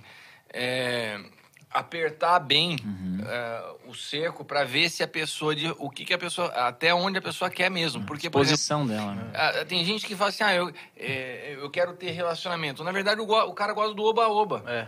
ah, quer isso sair, mesmo. quer ir em conferência. Tá... Mas beleza. Então o Alan tá falando, pô, a gente ia treinar, fazer as coisas. Cara, quem não sabe do dia a dia meu com Alan, não imagina a, pesso- as pessoa, a pessoa com quem mais eu fui duro na minha vida, em termos de correção, foi com Alan. Esses dias teve uma reunião aqui na igreja, e aí. Foi o dia que eu te pedi perdão depois? Não, não, não foi. Olha, Nossa, teve outra aqui. Não. Caraca, ele era bem duro mesmo. Aí, O aí teve uma macaquinho, pastora. do Então, mas, Macaquinho, do macaquinho, eu mas você tá vendo? Contar essa levanta a bola, história. Agora ele, Essa história ele começa, Não, né? não foi isso. o não, não foi isso, não, foi ele- isso. Você precisa ver no WhatsApp o que, que ele tem feito. Ele cola, copia a Fê e a Leila começa só a me zoar. Ah, e esse cara, e esse cara. Não acredito. Mas Depois o- eu vou, a gente vai conversar sobre Não, né, paternidade. não, eu vou falar o que você, eu repeti o que você disse. A pastora falou assim: "Ah, eu amo estar aqui". Como o apóstolo Cristiano, a palavra dele ele corrige com amor. Como ele é, você lembra disso? E daí, Mas ele corrige com você amor, tá não, não é isso, não é isso. Aí ele pegou e falou- eu falei assim, aí eu falei, brinquei. Eu brinquei com ele e falei assim: ai, ela nunca foi corrigida de verdade, brincando, né? Porque o que o Olha que Kiko falou é verdade. O- graça, não, né? tá relacionado à disposição. Calma que tá relacionado à disposição. De fato, de fato, a minha disposição de ser corrigido. O Anderson quase caiu da Quase cadeira. caiu, velho. Você mesmo, você também. mesmo falou, quem tá, só quem tá perto sabe quantas vezes você teve tiveram correções sérias e, e duras, mas que foram necessárias, mas É. que eu permiti isso. Então, mas isso que eu Entendeu? tava falando, a, E gente, essa- a essa- gente brinca muito, né, do lance da correção e tal, de, toda hora a gente fala isso brincando, mas eu lembro bem como era a tua cultura, a estrutura de pensamento que você tinha quando você chegou aqui, Uhum. É isso aí. né? Você vinha de uma estrutura de um pensamento miserável, você tinha uma necessidade de aceitação, tinha um monte de situações que precisavam ser tratadas. Então, para ir tratando isso, você foi dando liberdade. Agora, uma das coisas que eu sempre explico e acho que é importante para todo mundo que é filho e para todo mundo que é pai. Só pode haver essa correção quando primeiro tem amor. Claro. Então, primeiro Claro. você constrói uma relação. Quando você tem segurança, fala assim, putz, eu sei quem É isso que aí. o- É isso Então, mesmo. eu, a Bíblia eu posso diz, corrigir. pai corrige o filho É, que ama. é. É, agora, é difícil quando você tá com uma pessoa que ela foi ferida, ela tá cheia de resistência e ela quer caminhar junto, qualquer correção parece. Ah, ele não gosta de É mim. isso aí. É, aconteceu isso isso comigo. Você lembra o dia que eu fui comprar chiclete no meio do culto? Vocês lembram disso? Todo mundo Não, você não, isso. você não, você lembra não. Até uma- hoje, Não. até hoje. Eu tô pensando que o cara vai falar. cara, Achei que ele é algo séria, profundo. Não, Você você- lembra a hora que. Aquele trade de tutti-frutti. Não, aquele... você lembra disso também. Ah, que eu, eu tinha nem- acabado- eu nem Você lembra, que né? Não, então. Dá até é, medo, chefão falando. É, é o seguinte, ó. Não tenho que isso marcou minha vida aqui no Sonho de Deus. Fala. Eu tinha acabado de entrar pra adoração. Aí tava rolando louvor, tava lá tocando, acabou o louvor. Aí alguém me pediu um chiclete, eu acho que foi o Alano mesmo. E eu? inclusive, é. E eu? Ô, Jafão. Eu? Ô, não, Manão, Manão, tem um chiclete aí? Aquele jeitão dele, né? Aí, aí eu falei, cara, não tem, mas eu vou armar pra você já. Aí eu levantei e fui no posto que tem aqui do lado aqui, comprar um chiclete. Quando eu voltei, mano, tinha um chamado louvor de volta. Cadê o baterista, Jefão. cara? Aí não, eu não tava na igreja. Aí todo mundo me procurando, cadê? Não? Aí. E, aí, não, e não dava nem pra ele entrar discretamente, né? aí o Tiagão tava aí, tava no culto, aí foi lá e cobriu, né? Aí, beleza, acabou o culto, deu uns dois dias, o Kiko me chamou pra conversar.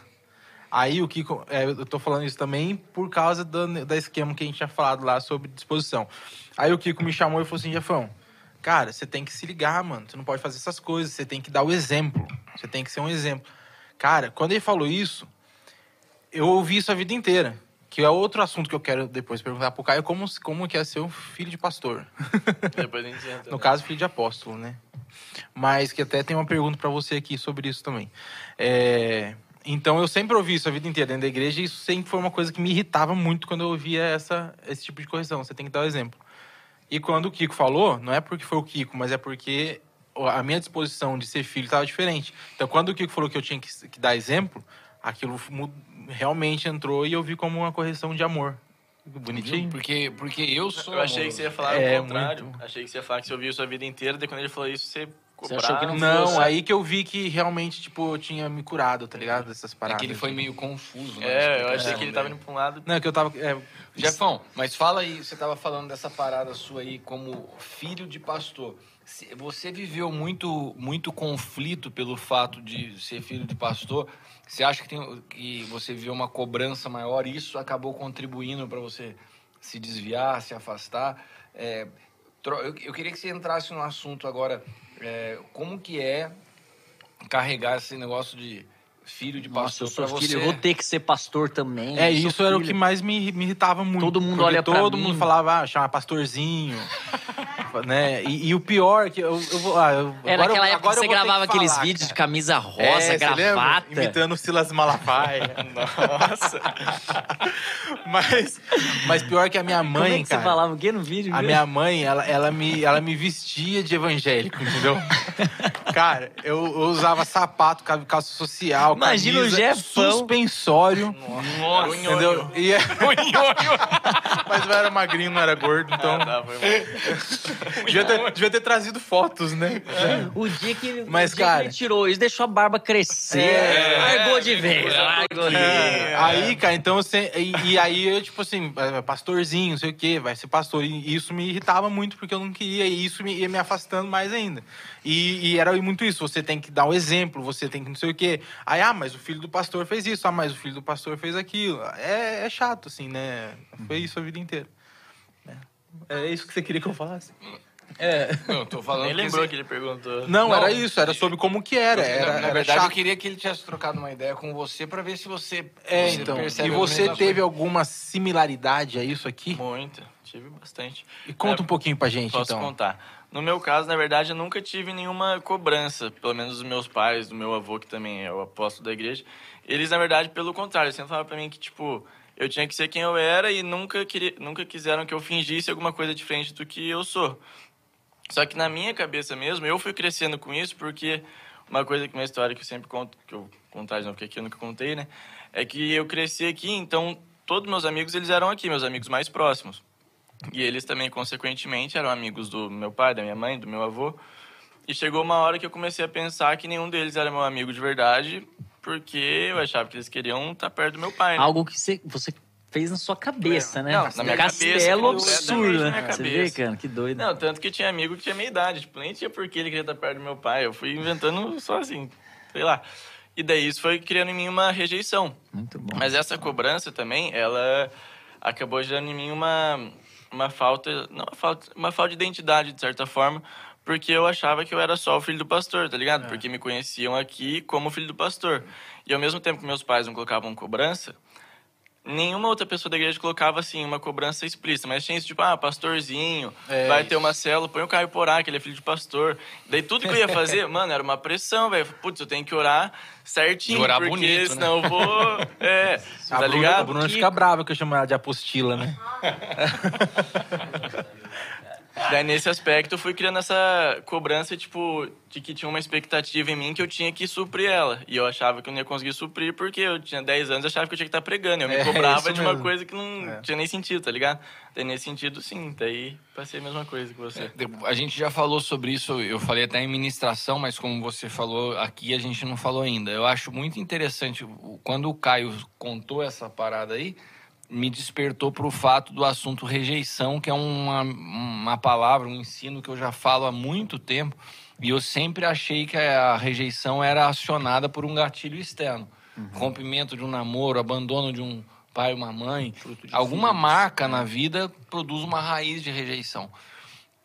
Quando eu vi o Caio falando sobre esse sentimento de rejeição, mesmo sem ele ter passado nenhuma situação externa que tivesse levado a isso, foi quando o Espírito Santo começou a me mostrar que nós nascemos, a nossa natureza adâmica, ela já vem carregada de rejeição, porque através do pecado ele foi separado de Deus. Então nós nascemos separados. Então essa rejeição, ela está no nosso subconsciente, ela se manifesta em algum Ela tá momento. E no, Ela no pode caso- ser ativada. é, e você vê, e no coisa. caso dele, com uma um fato que não era nem real. Algo Ele- que na, na cabeça dele e começou a se sentir.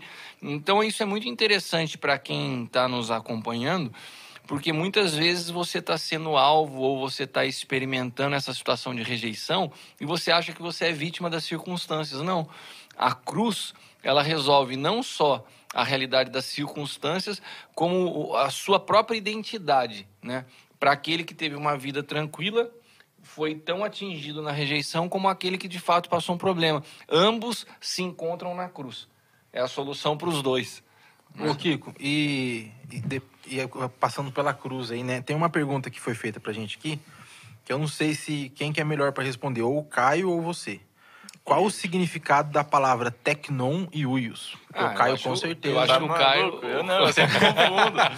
Deixa ele responder. Mas eu acho que você não precisa Eu responder, não. confundo. Você, a gente, ah, tá tudo escrito no primeiro livro, né? É só comprar o livro que tá lá. Eu, né? eu não sei se eu respondo, falo para ler no livro ou chamo o Anderson para responder. O Anderson Ah, gosta de falar o disso, Anderson cara. sabe Ele- ele ele é um assunto que ele do- ele fala e disso, cara. Você você não quer dar uma explicação pra O que, gente que é isso, cara? Uios? Tecnon e uios.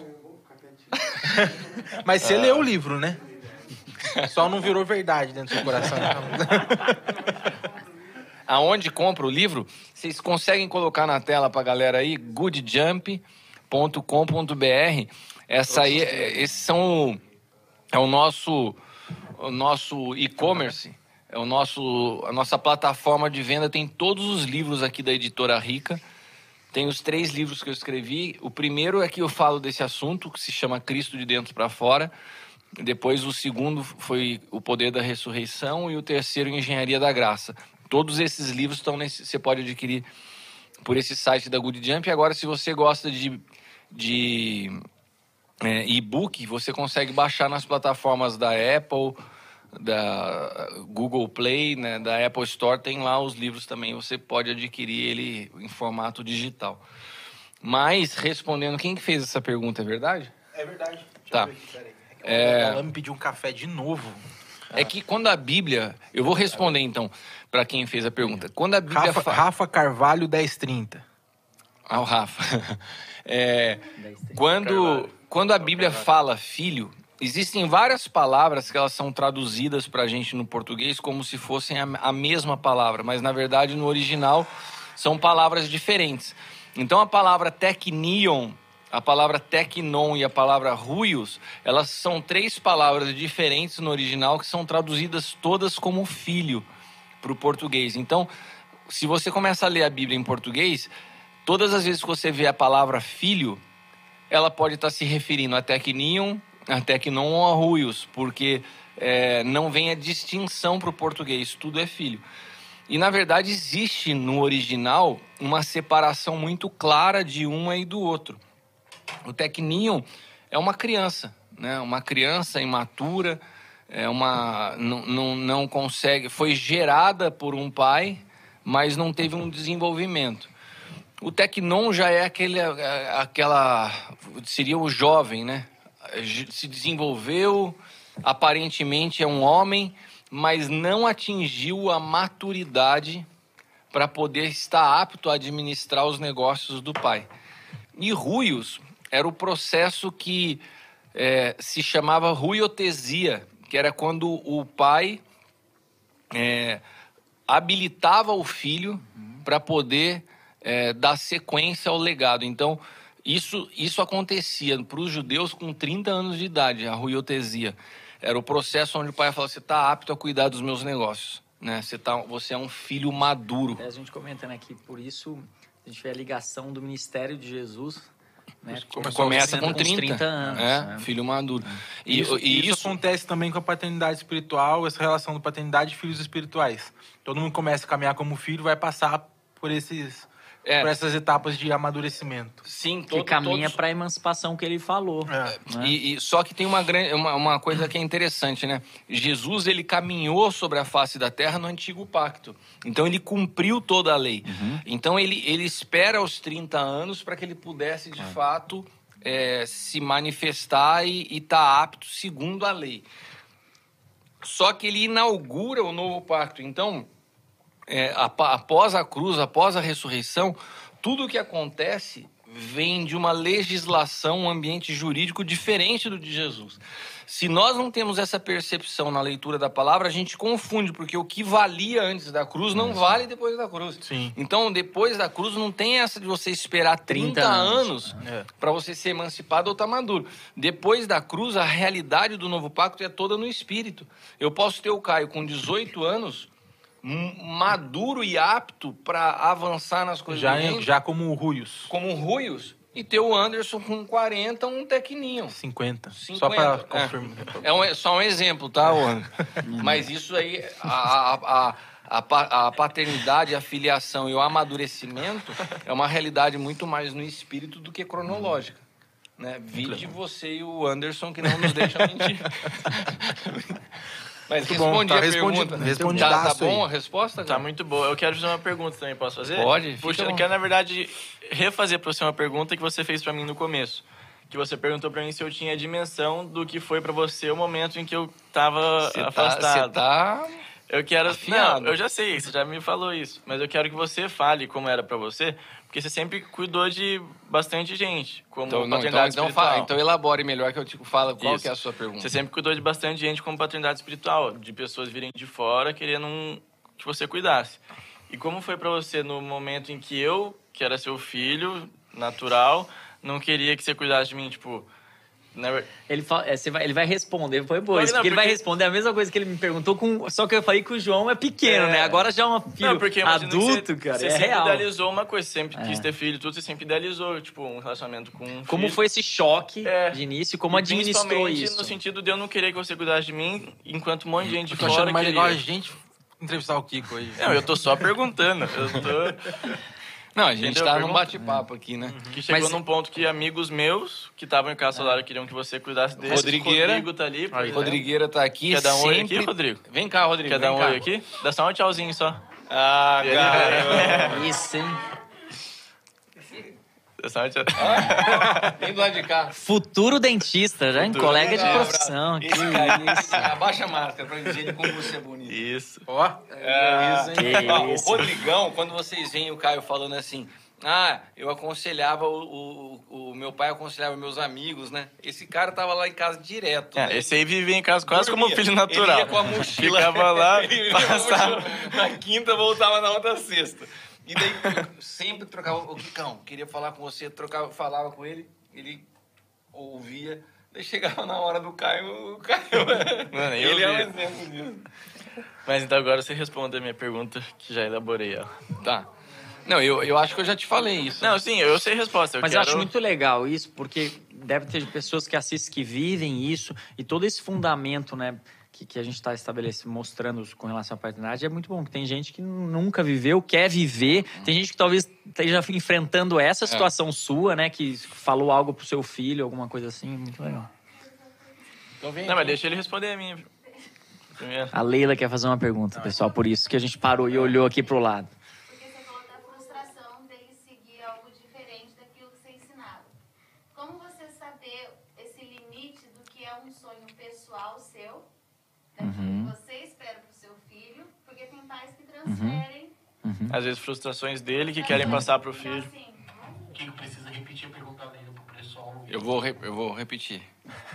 Esse Tiagão é demais. demais. Obrigado por ter. É, é que eu tô só ouvindo pra eu falar de uma vez, entendeu?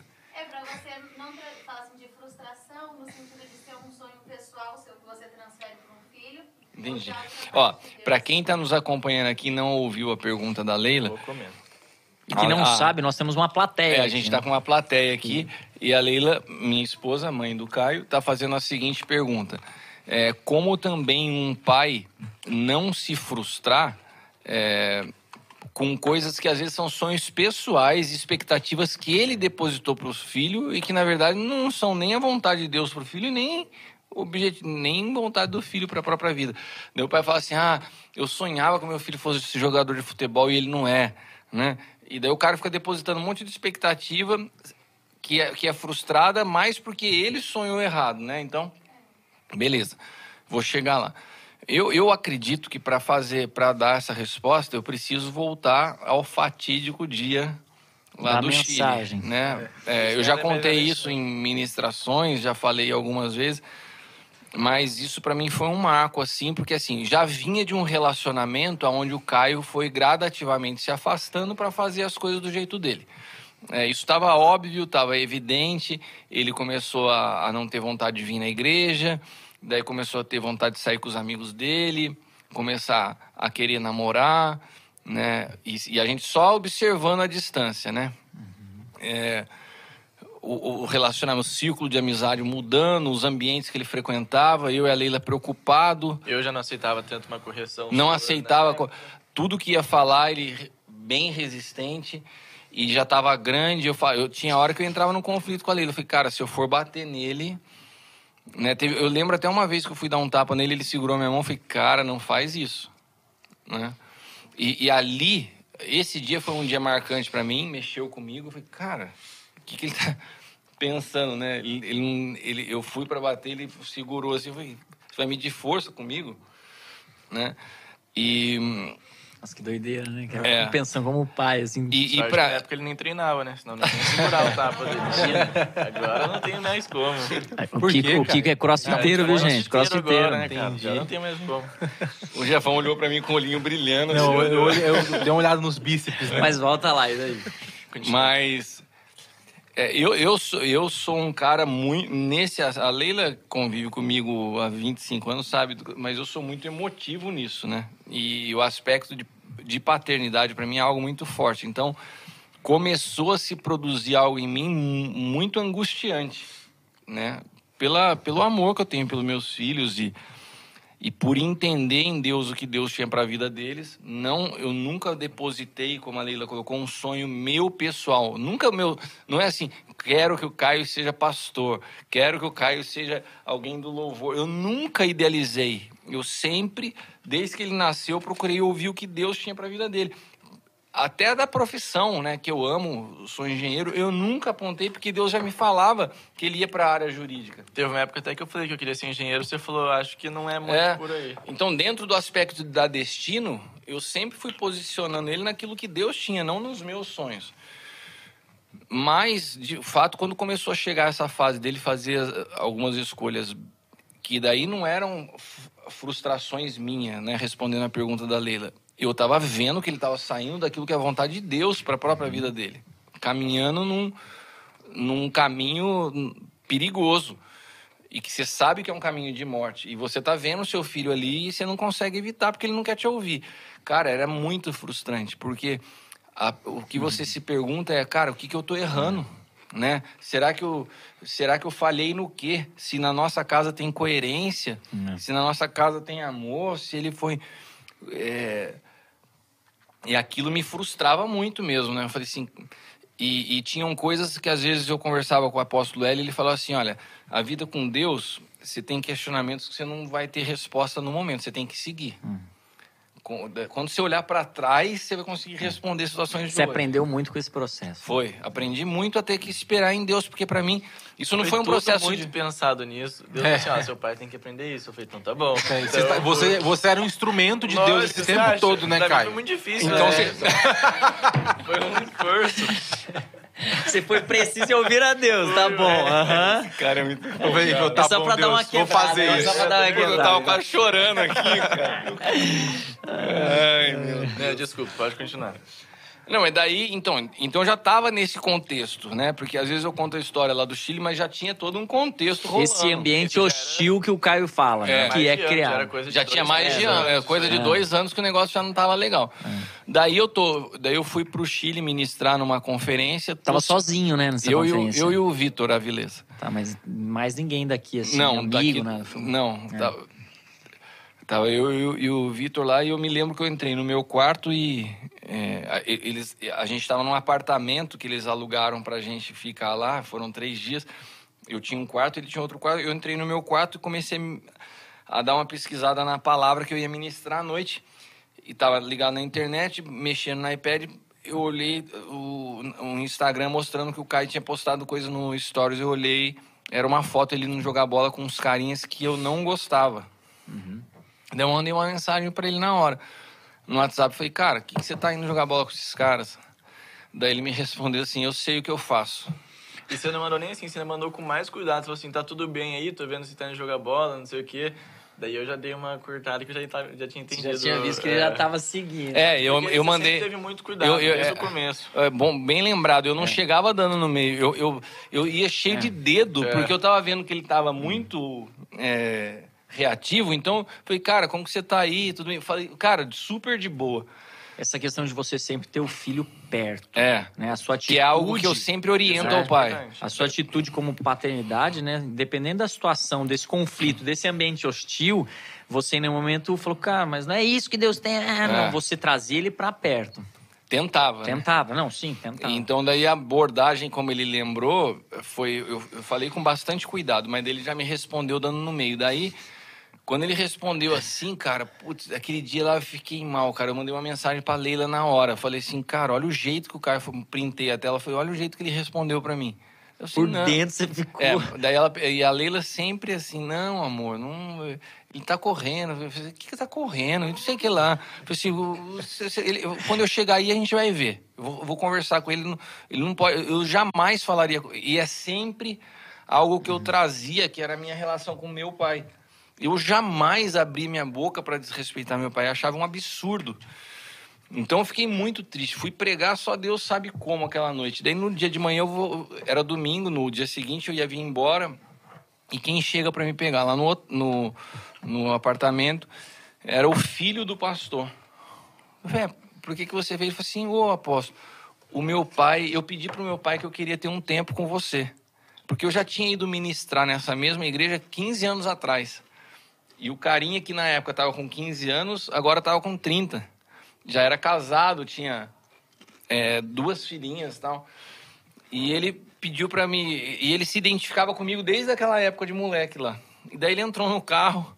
Eu falei, não, beleza, seu pai falou pra você vir. Vamos aí. E daí falou, queria me aconselhar com você, porque agora eu sou pai, eu tenho duas menininhas. Sabe quando você estava pregando aquela menininha que ficava correndo lá na frente, que nem um furacão? Assim, então ela é minha filha. Ela joga futebol, ela corre que nem. Né, mas briga com os outros meninos na, na escola, na escola dominical. Responde pro meu pai, que é o pastor da igreja. A menininha é um terror. E eu estava muito frustrado é, como pai, porque a minha esposa, você não conheceu ela direito, apóstolo, a gente não teve tempo, mas a minha esposa é um doce, uma mulher super sensível, boazinha, feminina, delicada. E quando eu fiquei sabendo que a minha esposa estava grávida de uma menina, eu fiquei idealizando que a minha filha seria igual à minha esposa. E, e o que, que o Senhor falou comigo? Né? Que, na verdade, a minha filha não tem problema nenhum. Ela é exatamente do jeito que ele sonhou. Mas a minha frustração estava porque eu concebi na minha cabeça. E, e quando ele começou a falar isso, Deus já começou a desenhar minha relação com Caio. Né? O quanto eu projetava, o jeito que eu fui como filho e o jeito que eu queria que ele fosse, as reações que eu tinha e as reações que eu queria que ele tivesse, os erros que eu cometi que eu não queria que ele cometesse. E ele foi falando aquilo lá, eu falei, caramba, Deus mandou esse menino aqui Pra para eu comigo, aconselhar, né? mas ele tá falando comigo. Eu tava quase chorando no carro. Ele falou assim, o- já que tava, você acha "O que que disso?" você acha disso? Eu falei, cara, é Deus. Você, você ouviu a Deus, é isso mesmo, valeu, tchau, entrei no avião. Obrigado pelo aquilo que você fez. É. O cara falou, mas ele não me respondeu, né? Cara, daí, eu, daí eu, eu fui naquele voo do Chile pro Brasil, eu não, que- eu não vi a hora de chegar em casa. Né? Porque eu, que- eu, eu tinha entendido, né? Eu tinha entendido.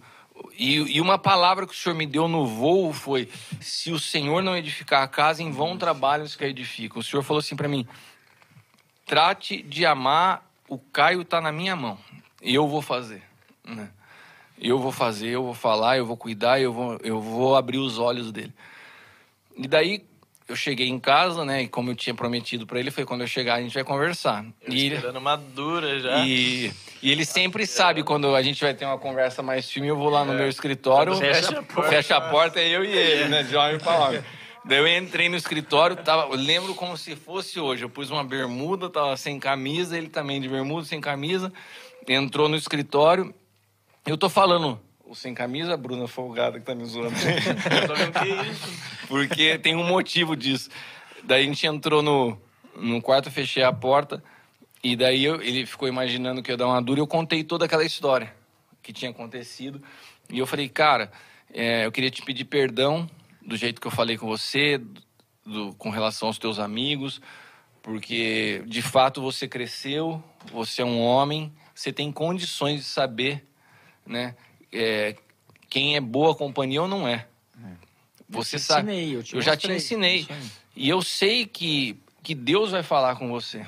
E eu, se você decidiu fazer coisas diferentes, tem coisas que eu não posso impedir, né? Mas tem coisas como pai eu vou falar não. Mas o que eu quero que você saiba é que eu te amo, né?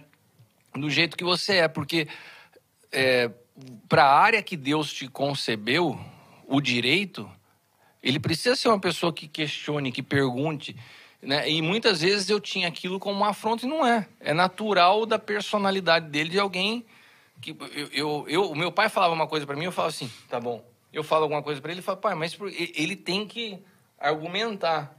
Mas não é num sentido de afronta.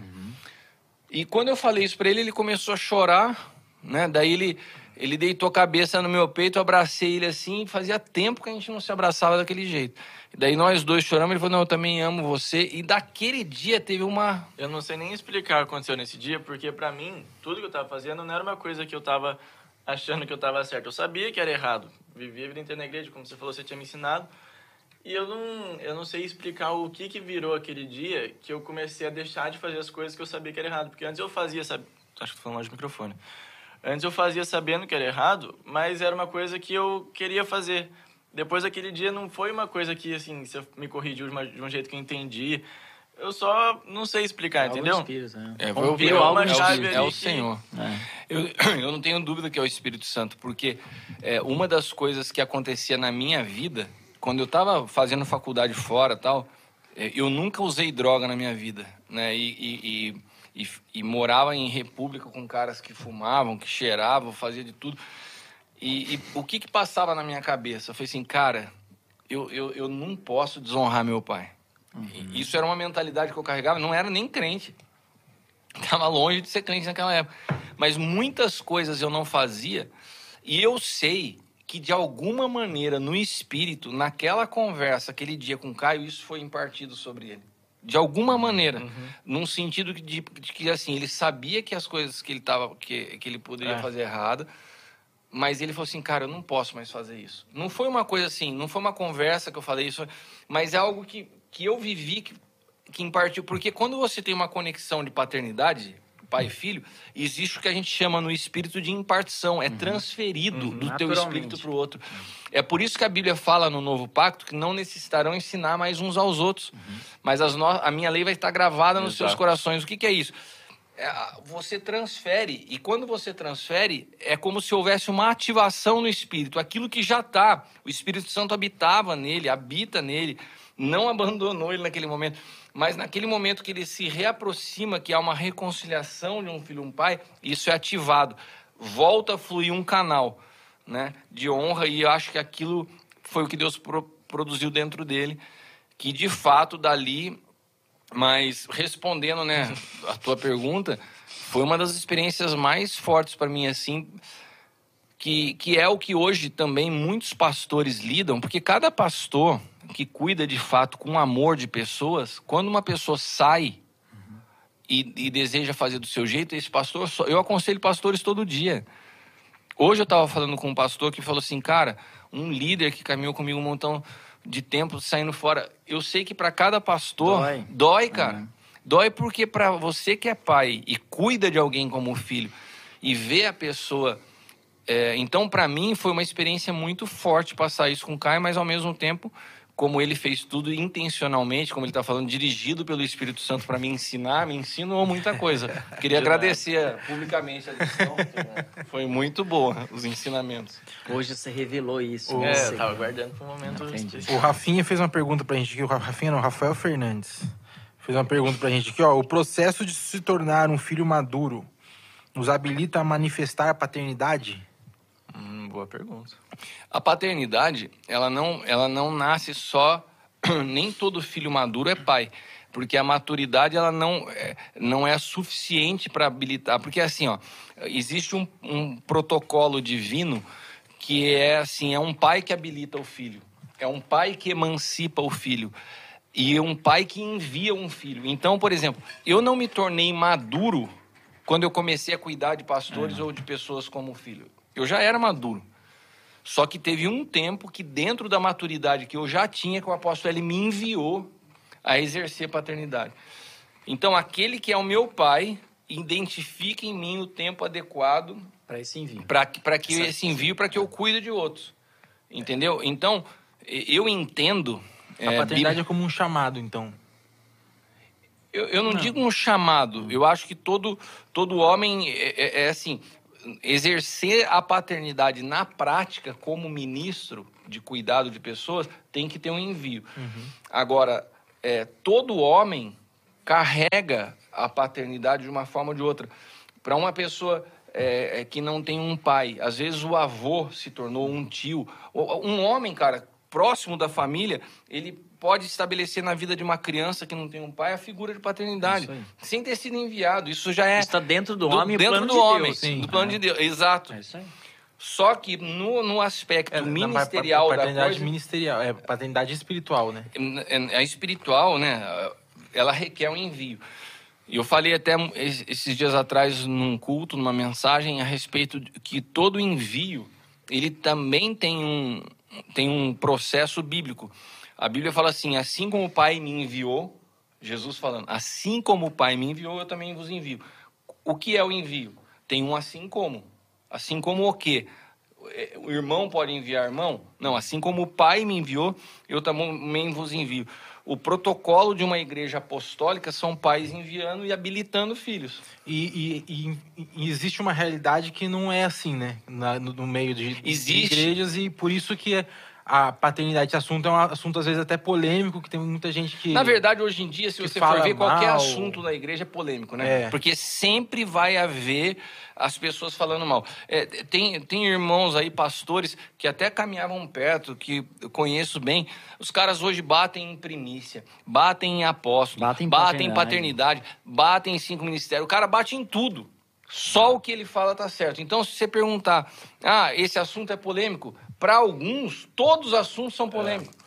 Sempre vai ter alguém criticando. No mundo que a gente vive hoje, sempre vai ter alguém criticando algum assunto que é bíblico. Sim. Então, não é porque. Agora, tem abusos no assunto paternidade? Tem, principalmente uhum. de quem começa a exercitar uma paternidade que não entende nem o fundamento, o que é. Que não, que foi, não enviado. Foi não foi emancipado nem enviado. É. O cara é. se autodenomina pai. Ah, não, é um e sistema legal de. Aproveita. É, e manipula. Aproveita, manipula. Então, e aí que começa os problemas. Começa que... o problema. Daí alguém passa por uma situação como essa e fala assim: ah, eu não gosto de paternidade. Não, não é que você não gosta de paternidade, você não gosta do sistema maligno que você viveu de alguém que não sabia o que Porque era. O diabo sempre quer distorcer o plano Exato. original de Deus. É, e, e, essas pessoas abrem um espaço e, de fato, as pessoas sofreram abuso, sofreram é, é, manipulação, né? Quantos relatos a gente tem disso? E até, inclusive, quando até esse texto que você mandou sobre paternidade, lá no, no Aljava, ele fala até sobre aquele um, um, versículo de Mateus, né, que as pessoas que criticam a paternidade usam muito, que inclusive é, como... inclusive eu ouvi isso quando eu vim para cá. Uma pessoa chegou para mim e falou assim: "Ah, mas isso não é de paternidade, não sei o quê", e me fala, falou sobre esse versículo. Eu falei: "Cara, eu não sei, mas eu vou te falar o que eu vivo, o que é paternidade que eu vivo hoje. E eu contei para ele o que eu vivia, entendeu? Mas eu é... vivo isso, então essa é a realidade minha. Hoje você saberia responder porque você leu. Eu li, mas eu preferia que você respondesse, cara. o cara acabou de ler, velho. Mas é, então, que fala assim, né? A ninguém chamais de pai, é, a não ser o nosso pai que está no, que está no céu. É. é uma parada assim, né? É. Mateus, né? No primeiro livro do Novo Testamento, acho. Você quer explicar, Anderson? Tem uma galera pedindo aqui ah, mas, assim, pra você vir que, explicar ou o livro ou vir falar sobre. Você consegue explicar esse versículo pra gente? Então, é, eu, na época eu comentei com o Kiko sobre esse versículo, inclusive, sobre isso que aconteceu. E ele, esse cara ele explica de uma forma né, legal, que eu acho que quero que você explique para nós. Hum. Mas no dia que, que eu falei com você também, você trouxe também uma outra explicação muito interessante, que é bem próxima do Tecnon, do Wills, né? Que é a, a tradução, né? Que ali ele não tá. Na tradução não é aba, né? Era, era pater. Então, é, ali, era, ali é aba, não é não é pater. Então a, a ninguém chamar de aba, não de não tinha uma parada assim? É, vamos pegar aquilo que o nosso irmão falou, é. que eu acho que é, é, ele é mais simples na explicação e fica fácil de entender. Primeira regra que você faz de, de, de estudo da Bíblia, né? De interpretação. É de exegese, de hermenêutica, quando você vai estudar um texto, é você entender o contexto uhum. em que ele está sendo falado. Você não pode pegar uma frase isolada da Bíblia sem entender o contexto em que ela foi colocada. Então, ali é um contexto onde Jesus está exortando os escribas e os fariseus. Aquilo não é Jesus falando num ambiente familiar, fala assim, ó, não chama o seu pai de pai, hein? Já pensou? Jesus lá na sua casa fala pra Luísa assim, ó, não chama mais o Anderson de pai, Porque só chama porque de pai só Deus. Deus, pai. É. Não foi isso. Jesus não entrou na igreja e falou assim, ó, não chamem mais o apóstolo L de pai, hein? Porque pai é só Deus. Não, ele estava falando para um bando de religioso hipócrita que usava da posição deles para oprimir as pessoas. Manipular é o que a gente Que é o que a gente tava falando que existe que hoje. existe hoje. Então ele chega para os fariseus e, e- e escribas e, e as pessoas do lado deles e fala assim: não, não chamem ninguém dessa raça aí de pai, porque pai é só Deus. Eles estão se colocando numa posição que não é dele. Então é Colocando esse é- até numa posição de Deus na vida da outra pessoa. e é tão simples de se entender isso, que aquilo era específico Jesus falando para os fariseus e escribas, porque o Novo Testamento inteirinho é Paulo falando sobre paternidade. Meus filhinhos, que por quem é, tenho dores de parto até que outra vez fosse gerado, né, chama Timóteo de filho, chama...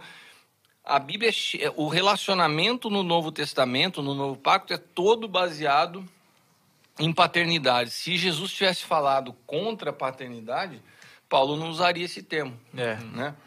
Então, ali é bem específico e é muita ignorância bíblica, ou é muita má fé querer falar que esse texto. Quer dizer, então, que tem alguns evangélicos que falam, usam até para falar que a Igreja Católica erra em chamar os padres de padres, porque padre é pai, né? Por causa desse texto.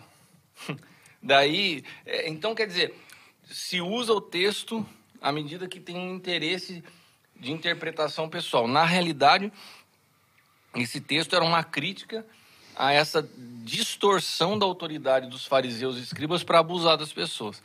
Nesse sentido. Não coloque ninguém nessa posição na tua vida, É. né? Porque Deus é... É bom falar só que você falou do contexto, serve para os dois lados também. O que a gente vê muito hoje é falando que tudo aquilo lá é fora do contexto que a gente vive hoje. Então, que nem você falou que tem coisas que são Muito no boa, entendeu o que eu dizer? Então Entendi. você fala melhor que eu. Não, mas que você- é que a gente teve uma conversa esses dias aí, o Caio me falou disso. Hoje, qualquer assunto bíblico, as pessoas pegam e joga, joga num, num, num caldeirão e fala assim, ah, tá vendo? Se naquela época... é, Se for seguir tudo da Bíblia risca, você não pode comer carne de porco. É, e- você não pode comer carne de porco, Pega os você tem que levíticos, apedrejar? É a pessoa. Então, esse mesmo livro que fala que tinha que apedrejar a pessoa, não podia comer carne de porco, é que fala contra o Homossexualismo. Daí coloca Tudo uma no coisa, mesmo- no- tudo no mesmo pacote. Ah, eu, eu vou falar uma coisa para vocês. Quando nós entendemos a realidade da nova aliança, ou do novo pacto, todas essas esses equívocos, essas distorções, essas interpretações pessoais da Bíblia, elas acabam. Porque a grande, o grande problema in- interpretativo está quando você mescla dois ambientes jurídicos diferentes, que é o antigo pacto e o novo pacto. A Bíblia fala em Romanos capítulo 7 que, que a lei era um ambiente que operava o pecado e a morte. E que o novo pacto é um ambiente que opera a graça, a verdade e a vida, né, no espírito. Então são duas realidades diferentes. Você não pode querer no novo pacto, na nova aliança, tratar com assuntos que faziam parte de uma jurisdição diferente da nossa. Eu sempre, quando eu falo de jurisdição, eu falo, por exemplo, o Roberto e a Nancy lá no Japão, o lado do motorista dirigir do lado direito. Ele veio aqui para o Brasil, alugou um carro, apanhou para dirigir do lado esquerdo. Ele não pode entrar numa mão cruzada aqui no Brasil, o guarda parar para ele. Não, mas eu sou parar do e- Japão. Não, eu sou do Japão, cara. Lá a gente. O cara vai falar, meu amigão, você tá no Brasil, aqui a lei é essa. Você não pode estar no novo pacto querendo falar coisas do antigo pacto. Fala, não, mas ali estava escrito, não, ali estava escrito para aquela época, aqui você está em outra realidade. Então, quando nós falamos do, do novo pacto, nós precisamos entender aquilo que é vigente para nós hoje. Sim. Haviam muitas eh, leis que eram leis eh, eh, ritualísticas, que eram leis temporais específicas para aquele povo.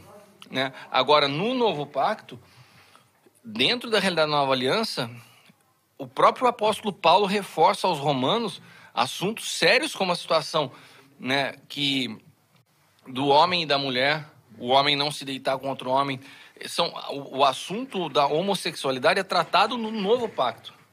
Então, o Caio colocou muito bem. Não dá para você misturar todos os assuntos, falar ah, tudo isso aí são coisas. Não, a Bíblia é tudo. um livro super presente Super atual. e ela trata as verdades presentes de uma maneira muito clara. Só quando você quer fazer essa. por, por má fé mesmo e, e, para distorção, daí você mistura as coisas para produzir confusão em quem não entende. né? Tem mais uma pergunta aqui do Bruno. Quais as evidências que definem um bom relacionamento entre pai e filho, tanto espiritual quanto natural? As evidências. As evidências que definem um bom relacionamento entre pai e filho. A gente falou bastante, né, sobre É. isso aí, mas se o Alan quiser falar um pouquinho pra gente sobre isso. Agora, eu ia falar para vocês preparar aí o pá da semana. É, isso que eu ia né? perguntar agora. semana. Tá, Tá todo esquecendo. mundo aí Esperando, na né? expectativa. Mas vamos lá deixar o Alan responder enquanto isso. Sem evidência. Pra, quando eu, eu coloco isso, nós falamos no início, eu acho que uma das maiores evidências é a questão da honra mesmo. Talvez Obediência. obediência e honra. Não sei se Eu acho que, que. definem isso. Eu acho que na- no aspecto do filho, né? É. Agora, eu acho que no aspecto do pai, É você É o- ouvir a Deus. É, é- é um- é uma pessoa que, de fato, é, vive em Cristo Uhum. e desprovida de interesse pessoal na relação. Porque se um pai espiritu- espiritual se relaciona com um filho, na perspectiva do que esse filho pode oferecer, ele já está corrompido, né? Então, eu me lembro quando o apóstolo ele me enviou a cuidar dos pastores, a primeira coisa que o senhor me falou foi o seguinte, nunca pergunte quantas pessoas tem na igreja de quem vem para você cuidar. Se o cara é pastor de duas pessoas ou pastor Cuide de mil, você vai jeito. cuidar do mesmo jeito. Então, quando você começa a ter relações por conveniência, quando você busca uma paternidade por projeção, ou quando um pai cuida de um filho pelo que ele pode oferecer, essa, essa relação já está corrompida. Né? é uma Então, evidência. é um- então a evidência é quando é- há essa pureza na relação onde não há interesse. Eu Só acho de, que isso de cuidado mesmo. é. E Por tem exemplo, que tipo de interesse eu ia ter na- em cuidar de você? churrasco, né? É um bom interesse. Comida. O churrasco chegou depois, pô. Quando o seu Osmar mandou você pra cá, é só bucha. Só não tinha bucha. nem hamburgueria, né? Nem tinha Não tinha hamburgueria. nem hamburgueria. Nada, o cara saiu correndo atrás de E carro. esse aqui, então, esse aqui, quem vê o cara hoje dentista, É. formado, bem sucedido, o cara vinha numa vizinha, passava todo do dia céu. pra pedir dinheiro pra comprar coxinha no, no lanche da faculdade. coxinha, duvido. Ele, ele pedia ele- pra Não, comprar... época. Ah, cara, vai falar que eu tô exagerando. É você coxinha, não parava não? lá no escritório coxinha? todo dia te dava com dinheiro pra você comprar, comprar lanche? Todo dia não, isso, mas isso eu que, não, passei isso que é várias vezes. paternidade, né? Ah. O pai, me dá dinheiro pra comprar lanche. Até isso, né, Lance? Não, e vinha e fazia cara de dó ainda. É, né? assim, putz, cara, tô com uma É, fome. eu Depois podia faculdade." contar a história do, do macaquinho, né? Muito legal. A conta. Mas o, o, o Michael tá bravo comigo aqui, cara. Porque ele falou que a gente ignorou a pergunta dele. Caramba, como é que você fez isso? É, a Marco, gente não, você desculpa, que viu? ignorou, né? Nem chega aqui as perguntas. Ô, Michael, então, não, Michael não, Caio, porque ele foi específico, tá? Nossa, que bom. Caio, duas perguntas. Duas perguntas. Duas perguntas ainda. Como é pra você ter seu pai natural e espiritual numa mesma pessoa e de quebra ganhar. é, o de quebra já é a segunda. É, já é a segunda. é, ele vai perguntar dos irmãos que vêm aí é, e de quebra ganhar uns irmãos tão gente boa como a gente. Olha, muito boa essa pergunta dele. é, ela cai um pouco no que meu pai falou, né? Porque ele sempre fala que isso é o desenho original de Deus para a paternidade. E eu pude viver isso na prática porque no momento que eu não estava querendo saber muito de Deus, o meu pai ele estava ali no dia a dia sempre me instruindo. Então eu ele acabava vendo coisas que eu não levaria naturalmente à paternidade, entendeu? Então se às vezes meu pai espiritual não tivesse dentro de casa, eu poderia estar naquele caminho até hoje, porque isso só aconteceu com ele vendo as coisas que estavam acontecendo no meu dia a dia. E a parte dos irmãos é bem legal. É boa. Super legal, filho. Não, não sei se eu respondi bem a Não. pergunta, mas é, é muito bom, porque eu posso, eu tenho uma facilidade de, de acesso ali também todo dia.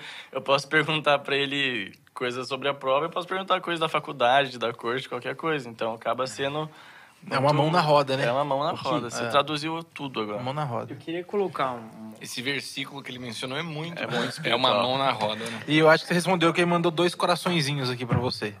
Obrigado, Fala. Marco. Queria é, fazer uma pergunta para você. Pra mim? É. Então, tô Não, falando não, não. aqui. Mas é assim, pra você responder. O Caio fez pergunta. Dentro disso tudo, o seguinte, não, você é uma pessoa É que o apta pra responder isso. paternidade, né? Eu fico imaginando quem tá nos assistindo, tá? Tem gente que vive paternidade, desfruta paternidade, tá, já conhece, tem gente que não conhece nada. E tem gente que talvez vai assistir, ou tá assistindo, ou vai assistir, que fala, eu queria muito viver isso, mas eu vivo num ambiente natural que não é real isso, e também num ambiente espiritual que isso não é real. Não fala de paternidade, não ministra sobre paternidade. O que que essa pessoa faz? Cara, Se ela... Ah, tem um exemplo bom. Se ela... O Roberto e a Nancy estão lá no Japão. Não é um bom, um bom exemplo. Então, né? qual, qual seria o caminho para essa pessoa? Ela, ah, Passa seu ela fala, não, mas a pessoa, né?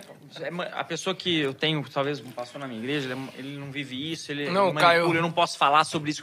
Qual seria um caminho para ajudar ó. essa pessoa? Chá, chá e água. Tá. Ó, eu, eu entendo uma, uma expressão que o apóstolo L tem usado muito.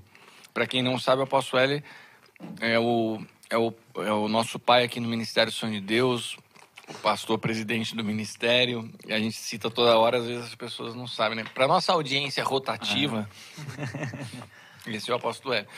O apóstolo L usa uma expressão que ele fala, tem falado com muita frequência da igreja integral. A gente precisa entender que a igreja não é o prédio aonde você vai, que a igreja não é o galpão que você entra, que a igreja não é a denominação, que a igreja não é ministério tal, que a igreja é o corpo de Cristo. E dentro do corpo de Cristo, nessa multiforme eh, distribuição do corpo de Cristo, existem eh, congregações locais onde o nosso convívio nos amadurece, nós somos tratados, somos ensinados, somos corrigidos. E a gente tem que procurar essa, essa congregação local que tenha essas evidências bíblicas, que produza o crescimento saudável do corpo. Então, eu entendo que essas evidências hoje, para mim, são algumas delas são bastante claras. Por exemplo, a realidade do novo pacto, como nós falamos aqui, se a pessoa não tem essa essa, essa clareza de entender a diferença dos ambientes, vai ter mescla, vai ter confusão, interfere na formação.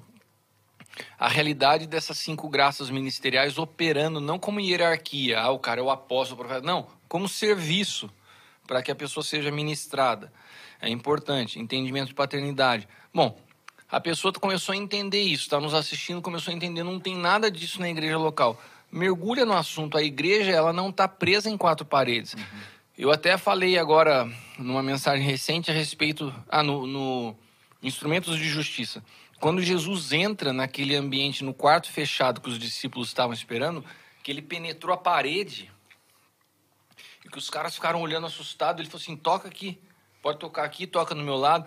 Ele estava querendo explicar o poder do corpo ressurreto. O que, que é o corpo pós-cruz? É a igreja. Quem é o corpo de Cristo? Somos nós. Ele estava falando assim: o corpo de Cristo pós-ressurreição, que é a igreja, não está restrito a quatro paredes. Não está restrito a um ambiente natural.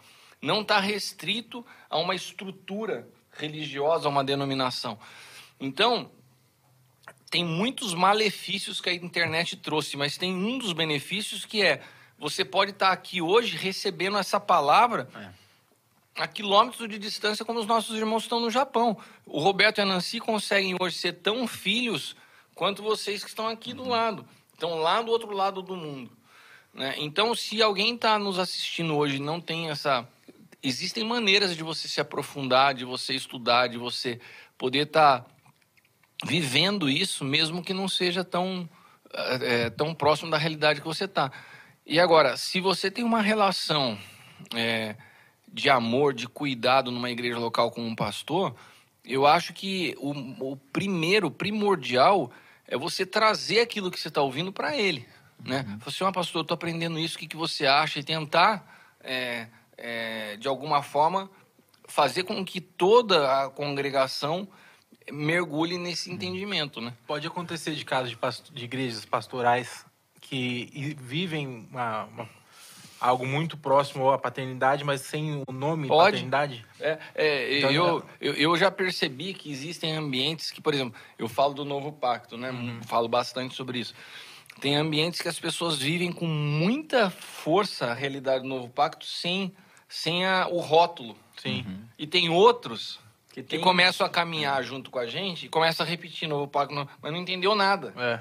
Então eu não me prendo muito hoje no rótulo ou na nomenclatura. É, tem uma expressão que Paulo usa aos Gálatas, né? A ninguém mais eu conheço segundo a carne, mas segundo o Espírito. O novo pacto tem uma das características que você discernir tudo no Espírito. Não é pelo que está falando, não é pela palavra que usou, mas tem que se ter um discernimento. É. Isso aí. Muito bom. Obrigado. Oh, muito Muito obrigado. prático. Agora? Agora nós vamos, vamos pro. Vou deixar você anunciar, vai. É, é- é o teu momento. É o meu momento, né? É, brilha. Brilhe. Vai que é Então- sua. então vou chamar a Ó, ó, vinheta aí. Prepara a piadinha. É. Por favor, vou Ah, precisar. depois do Pode Pá, você vai vir contar uma piada.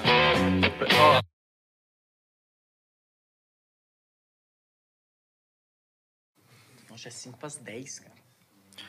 Então vamos lá. Nós estamos na. Caraca. Olha aí, ó. Isso daí é um vídeo. Vai, vai, vai aparecer o vídeo, ó. Esse vídeo aí, quem que é essa menininha aí? Essa menininha aí é a Raíssa Leal. Todo mundo tá ouvindo falar dela. Esse vídeo aí é um vídeo que rolou em 2016 na Olimpíada aqui no Brasil. É, quem que é essa menina, Raíssa, você sabe? Ela ganhou a medalha de Isso. prata nas Olimpíadas de, Tóquio. 13 anos. Ela seria o, o orgulho do Charlie Brown, né? Do chorão, né? Se tivesse. Putz, você viu que o filho dele postou? Não. Cara, o filho dele postou um negócio assim, tipo, ah, meu pai filmava essa menina com 5 anos e já falava que ela ia ser uma, uma- um prodígio. Olha Só que viu que quando legal? ela tinha 5 anos, o pai dele já. Ah, não, são, não sei se são esses números exatos, mas eu É. sei que ele fez uma conta Já que o pai dele já morto. tava morto e ele falou que ele já tava vendo ela andando. Ah, pode crer. Nossa, só isso mesmo, só esse 13, comentário é. que eu queria fazer. Ele morreu em 2012, não foi? Eu acho. Eu nem era fã né, do Charlie Brown. Não, morreu tipo, em 2012. o negócio é que ela ainda não não andava nem de. Não, ela nem É. andava de skate ainda na época que ele falou que isso aconteceu, entendeu? Ah, pode crer. Ela tinha Então, coisa será tipo, que de ele era dois, realmente três o anos. profeta chorão? Pode não, ser. o cara. Mas eu, tipo, falaram lá, explicaram que, na verdade... Vem aqui no microfone, vem É, cá, vem cá. isso. Eu Vem cá, sempre cá. soube que o, que o, que era o, o chorão era um profeta. O profeta chorão, tá vendo? Jeremias, fala aqui, fala aqui, fala aqui, ó. É que falaram que... Opa, não, escolhe o microfone, tirou, cara. cara. É, É, tipo, ele, ele errou, na verdade, na verdade, era pra falar assim, é, meu pai... fala tipo, mais perto. Meu pai, mas não é o pai dele, é tipo, expressão, né? Que tipo... É tipo, o pai tá on, sim? entendi. Não, Pai- tipo, não. meu pai não. tipo, um Essa expressão? É, eu, Entendi. menina, entendeu? Ah, tá. Ah, Caramba. Ah, uau, ele, ele mesmo viu, ele falou. Tipo, Ah, meu assim. Deus, meu pai, tipo isso. Ah, o que eu vi pode foi que, crer. não sei se Nossa! foi a mesma coisa. Porque depois ele até Eu vi postou um stories com- pedindo desculpa, falando que realmente ele se excedeu, tudo. Enfim. É Ele quis trazer, né? É, ele- ele uma essa mina Interessantíssimo. É, esse, essa menina tem Só uma 13 observação anos. que ele falou do chorão. É, é, é isso mesmo. Essa menina tem 13 anos, foi medalhista, primeira. É, a, a mais nova, né? Medalhista no Brasil. Não, é a primeira medalha de skate, porque é a primeira vez que o skate É, se eu torna uma. E ela é mais nova medalhista. é medalhista do Isso. Brasil também. 13 É anos. mesmo. 13 anos. 13 anos. E essa, é, nessa imagem ela tinha 8. O que, que você tava fazendo com 13 anos? O menino tá na Olimpíada ganhando prata. Eu tava surfando. Ah, Que isso, hein? Para, Eu cara. falei, já sabia que a galera, a galera tá Meu Deus do céu. Podia Cara, ser o Ítalo, então. Igual esse, igual o menino filho do Chorão falou que o pai filmava. Cara, o, o Medina filmou o aprendeu Ítalo. comigo. O Ah. Medina não, na verdade foi o Ítalo. É, o Ítalo Os que dois. tá na, na crista da onda É. aí. Ó, na crista da onda. Mas fala, boa, né? termina o pode pai. Não, então, era só isso mesmo. Era só... Então- Você tá, você tá se superando. Você largou, né? Quase uma largou, piada, pode né? Ele chegou Não, aqui, não, pegou o que que tava é o acontecendo. Cara, seguinte, não é- a gente Qual é a imagina. função do pode É, não, a gente imagina que o cara tá estudando as É. notícias a semana inteira. O cara pegou isso aqui no. Eu peguei no UOL. eu entrei lá e falei assim, ah, o que que tá falando lá? Eu vou levar lá, porque, né? Mas eu acho legal esse assunto. Então, mas aí, assim, né, que Hum. vocês ficam tirando onda, o Alan, que não tô gostando. O- Semana passada ele já tirou onda com o Pá da semana e agora também. É, mas é que tá bem fraco, pá. É? Com todo respeito, Jefão. Não Então- tô querendo tirar você, mas tá bem fraco. Ah, você podia pá. falar isso quando a gente saísse do ar, né? Foi mal, é. Você pode me ajudar. Então, agora, vamos combinar Conclui, aqui. vai, eu, eu vou conclui. concluir o pá, mas vamos combinar antes aqui. É, me ajudem, entendeu? Eu falo Tá. assim, que legal. Aí comenta alguma eu coisa. tentei te ajudar, cara. Eu falei entendeu? do chorão É, mas você falou no timing errado, entendeu? Entendi. Mas foi muito bom. É, então, eu quero até deixar um convite aí pra vocês que estão É. assistindo a gente. Vocês estão vendo que eu tô tendo uma dificuldade aqui com o pá da semana? Então um manda pra português. gente aí lá no Instagram da EFATA Online, da EFATA Online Oficial, arroba EFATA Online Oficial, entra lá e manda no direct pra gente o, o pá da semana.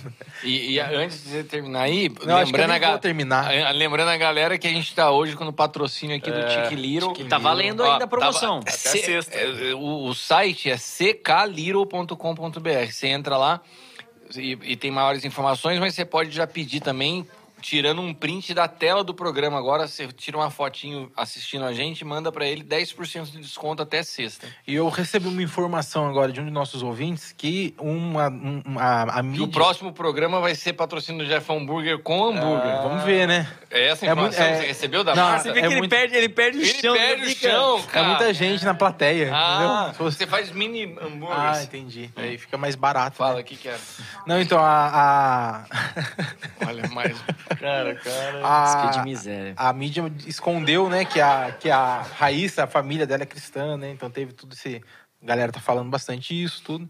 Mas é, vamos falar sobre o Ítalo também agora, né? Vamos falar, você- é que você falou sozinho do Pode Pá, você não deixou a gente participar. Ah, então, por favor, fala sobre a Raíssa pra Não. gente aí. Apareceu uma imagem do juiz que avaliou Gabriel Menino japonês. Ah, é? Manda aí. Lá vem.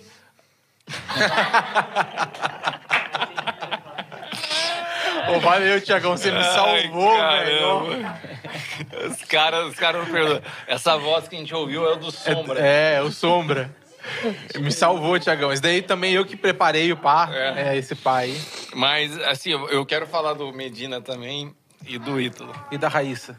Mas a Raíssa, é o seguinte, é, primeiro que é muito interessante, a menina, a menina ganha a medalha de, de prata numa competição que tinha um monte de gente badalada. Ela entrou lá, ninguém falava qual que era da menina. De repente, todos os políticos amam skate, né? Os lacrador, todo mundo ama skate, começa a falar da menina, mas não falam da frase que ela falou. Agradecendo a Jesus, os pais da menina são crentes, porque isso não, não lacra, isso daí não É, isso ma- mesmo. agrada a É. mídia. Não... Então, é assim, é, é, é bem E vai contra até o estereótipo do estereótipo do skatista. isso né? Então é bem desagradável você ver, a gente falando hoje sobre paternidade, quando você pega uma pessoa que se destaca e tem uma estrutura familiar legal, as pessoas não, não valorizam isso, né? Que foi o que aconteceu no caso da, da Raíssa. Da Raíssa. Raíssa Linguiça aí. Agora, Fadinha do skate. Fadinha do agora skate. a história do Ítalo, cara, que também é muito animal. Você viu? Vi. Eu assisti a, a Assisti competição do- porque eu entendo. No hospital. Tava É? no hospital nesse dia. Não, mas foi, Gostoso. putz, cara, foi muito legal. A, a, o- a história do Ítalo, ele começou a surfar com a tampa do isopor Isopor. que o pai dele vendia Trabalhava, peixe. é. Caramba. Um cara super simples lá do. Baiano, do- né? É, Baiano. do, Não, ele não é baiano. né? Não é baiano? Não, ele é potiguar. Ele é do Rio Grande do Norte. do Rio Eu Grande acho do que Norte. vale um, umas desculpas, né? É, O uma, um- pessoal do. Nordeste. Pessoal, perdão. Então, e o cara super simples. E é, também tem ele, ele é menos midiático do que o Medina, né? Então, é um cara que também já foi campeão do circuito mundial de surf, né? E agora é o ganha atual campeão. é, e, a- e agora ganha medalha de ouro. Mas o que chamou muita atenção foi o que antecedeu as Olimpíadas, né? É, o Medina vinha de uma trajetória onde por anos né, ele era acompanhado de muito perto pela família. Todas as postagens dele era a irmã, a mãe e o padrasto que o adotou como filho. É, e foi quem trouxe Quem- ele pro trouxe- mundo do que surf, fez né? tudo, Que né? fez tudo pro cara. Esses dias eu vi até uma entrevista dele, tem no, no YouTube, uma entrevista do Medina com o pai dele natural. Não, do Medina não. Uma entrevista de um repórter com o pai natural do Medina, mas assim, bem frio, porque você vê que ele tinha uma relação com esse padrasto dele muito forte, né? O cara disciplinador, o cara cuidava dele e, e ensinou tudo. Daí, de repente, ele começou a namorar, né? Uma menina e essa... A, a Brunet lá, Yasmin Brunet. E isso produziu uma ruptura do relacionamento dele por divergências, não quero entrar no mérito. a, a ideia do pode par não é, não é fofoca gospel, mas assim, a ruptura do relacionamento dele com a família ao ponto do cara simplesmente se é, com- tocar a, a carreira dele da noite pro dia sem quem tava junto com ele o tempo todo, né? Ir para as Olimpíadas sem o cara que era o treinador é até estranho você ver o Medina na água e quem tá na, na areia é um australiano, que é o atual treinador do cara, e o padrasto dele, que o cara ama ele, que tá.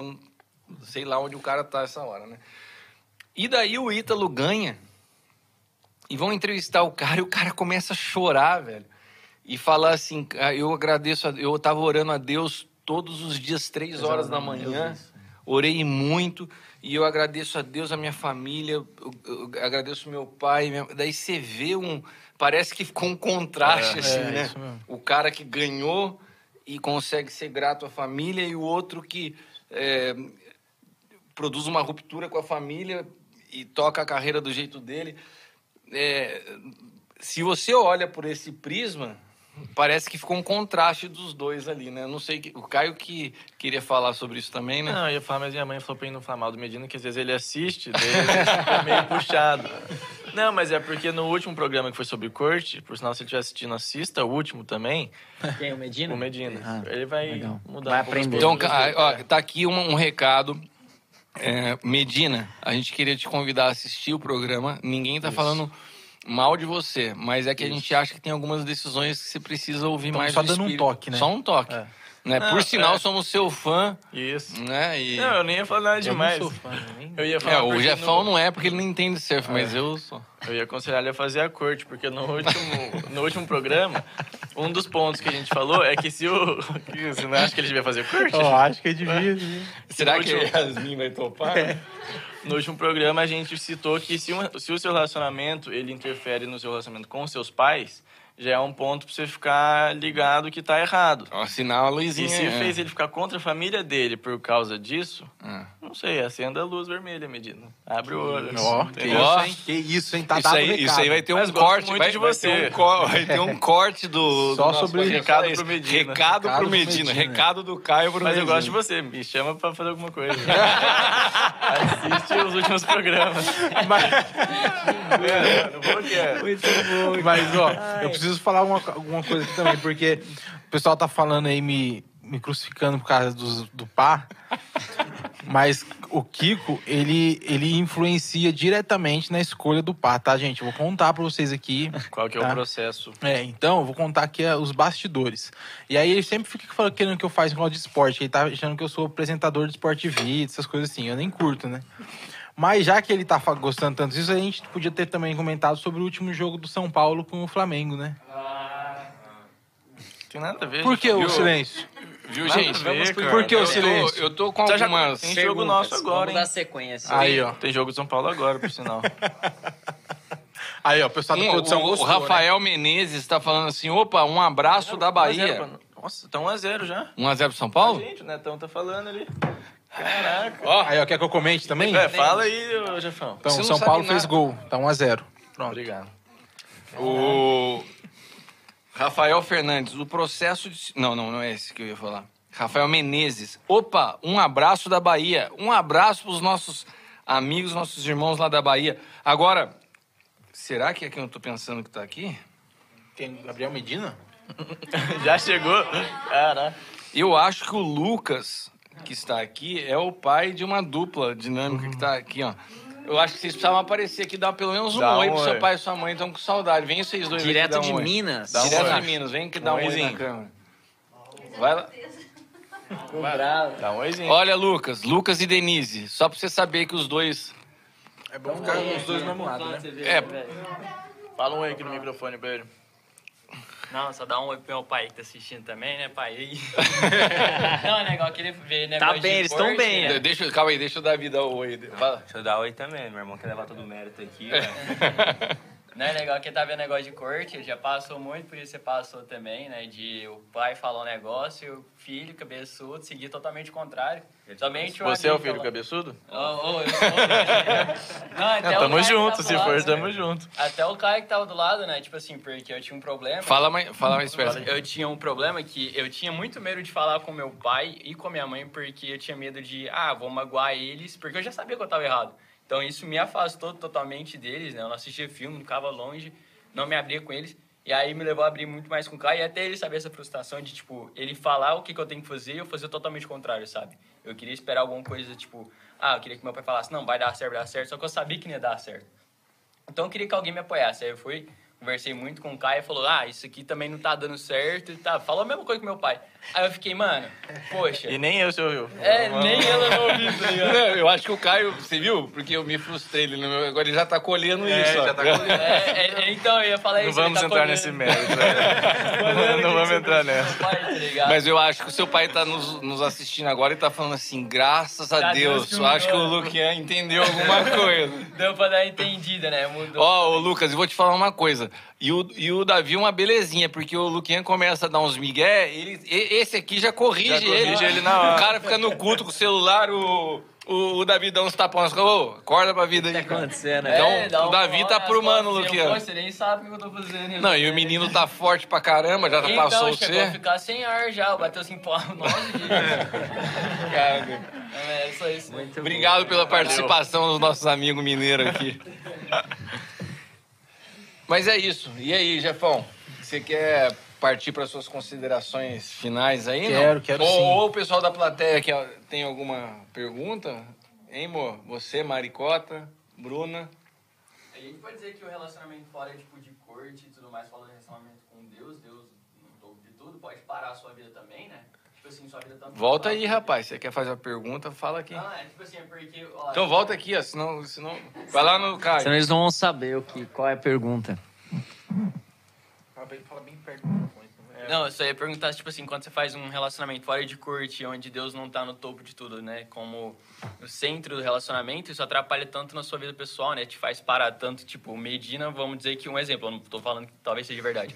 O cara foi pro lá totalmente abalado, né? Sem quem apoiava ele, e ele acabou que meio que perdeu. Outro exemplo, outras pessoas pararam, entraram no relacionamento, pararam. Eu parei totalmente minha vida. Fiquei um ano sem estudar, sem focar em nada, parei meu sonho. Eu troquei meu rumo por causa disso. Então a gente poderia falar que, tipo, um relacionamento fora disso, onde Deus não tá no topo, seu caminho totalmente muda, ele muda, isso para a sua vida. É, eu, eu, não, eu não gosto muito. Muito boa colocação, Muito viu, Luquian? É, agora, a gente não pode medir o- as vitórias e as derrotas do Medina por causa dessa decisão. Isso, Até é porque uma ele, ele tava brincadeira. vindo muito bem no campeonato. E foi roubado também, mundial. foi garfado. É, e você viu a foto Agora, do, a do respeito, do a juiz, né? respeito do juiz aí que mostraram, eu tenho uma opinião particular. Eu acho que estão fazendo o maior alvoroço por causa da nota do que ele ganhou lá. Yasmin tá indo. Lá, o juiz. É, bom, não vou, mas eu, eu tenho que terminar a resposta do Luquian. Eu, eu acredito que quando você, é, como o Caio falou, né? Existe um aspecto que é muito natural. Quando você se desconecta de ouvir seu pai, é porque você também não quer ouvir a Deus. Isso, Exatamente. isso, essas duas coisas andam juntas. Ah, e, e tem consequências? Tem, mas às vezes não aparece de, de bate-pronto. São consequências que às vezes vêm a longo prazo.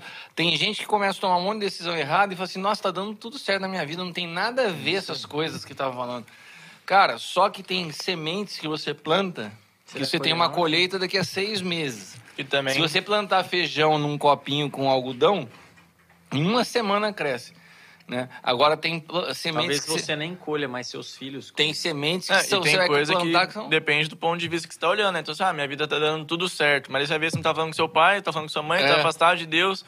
Então depende do que quer dar certo Que é pro cara, certo, né? É, o, o, o que a gente entende hoje como sendo certo é assim. É o que você fala vivendo- sobre sucesso. né? É o que eu falo, eu falo a diferença de sucesso e fracasso dentro da ótica espiritual. É, é, você, pode, você pode ser um enorme fracasso sendo bem sucedido em algo que Deus não te chamou para ser. Isso. Ou, ou- agora, o que, que seria um sucesso? É você estar exatamente cumprindo aquilo que Deus desenhou para que você faça. Então, quando você sai desse desenho de Deus que, que a, a chance de você estar com precisão em direção a Ele é de fato ouvindo teus pais, né? É, daí sim você está sendo bem sucedido na sua vida, ainda que aparentemente você possa passar por situações difíceis ou de, de aparentes fracassos. Mas eu persevero, como Paulo fala, eu persevero para o alvo, né, que é o fruto da minha vocação em Cristo Jesus, deixando para trás as coisas que para trás ficam. Ele falou isso dentro de uma cadeia.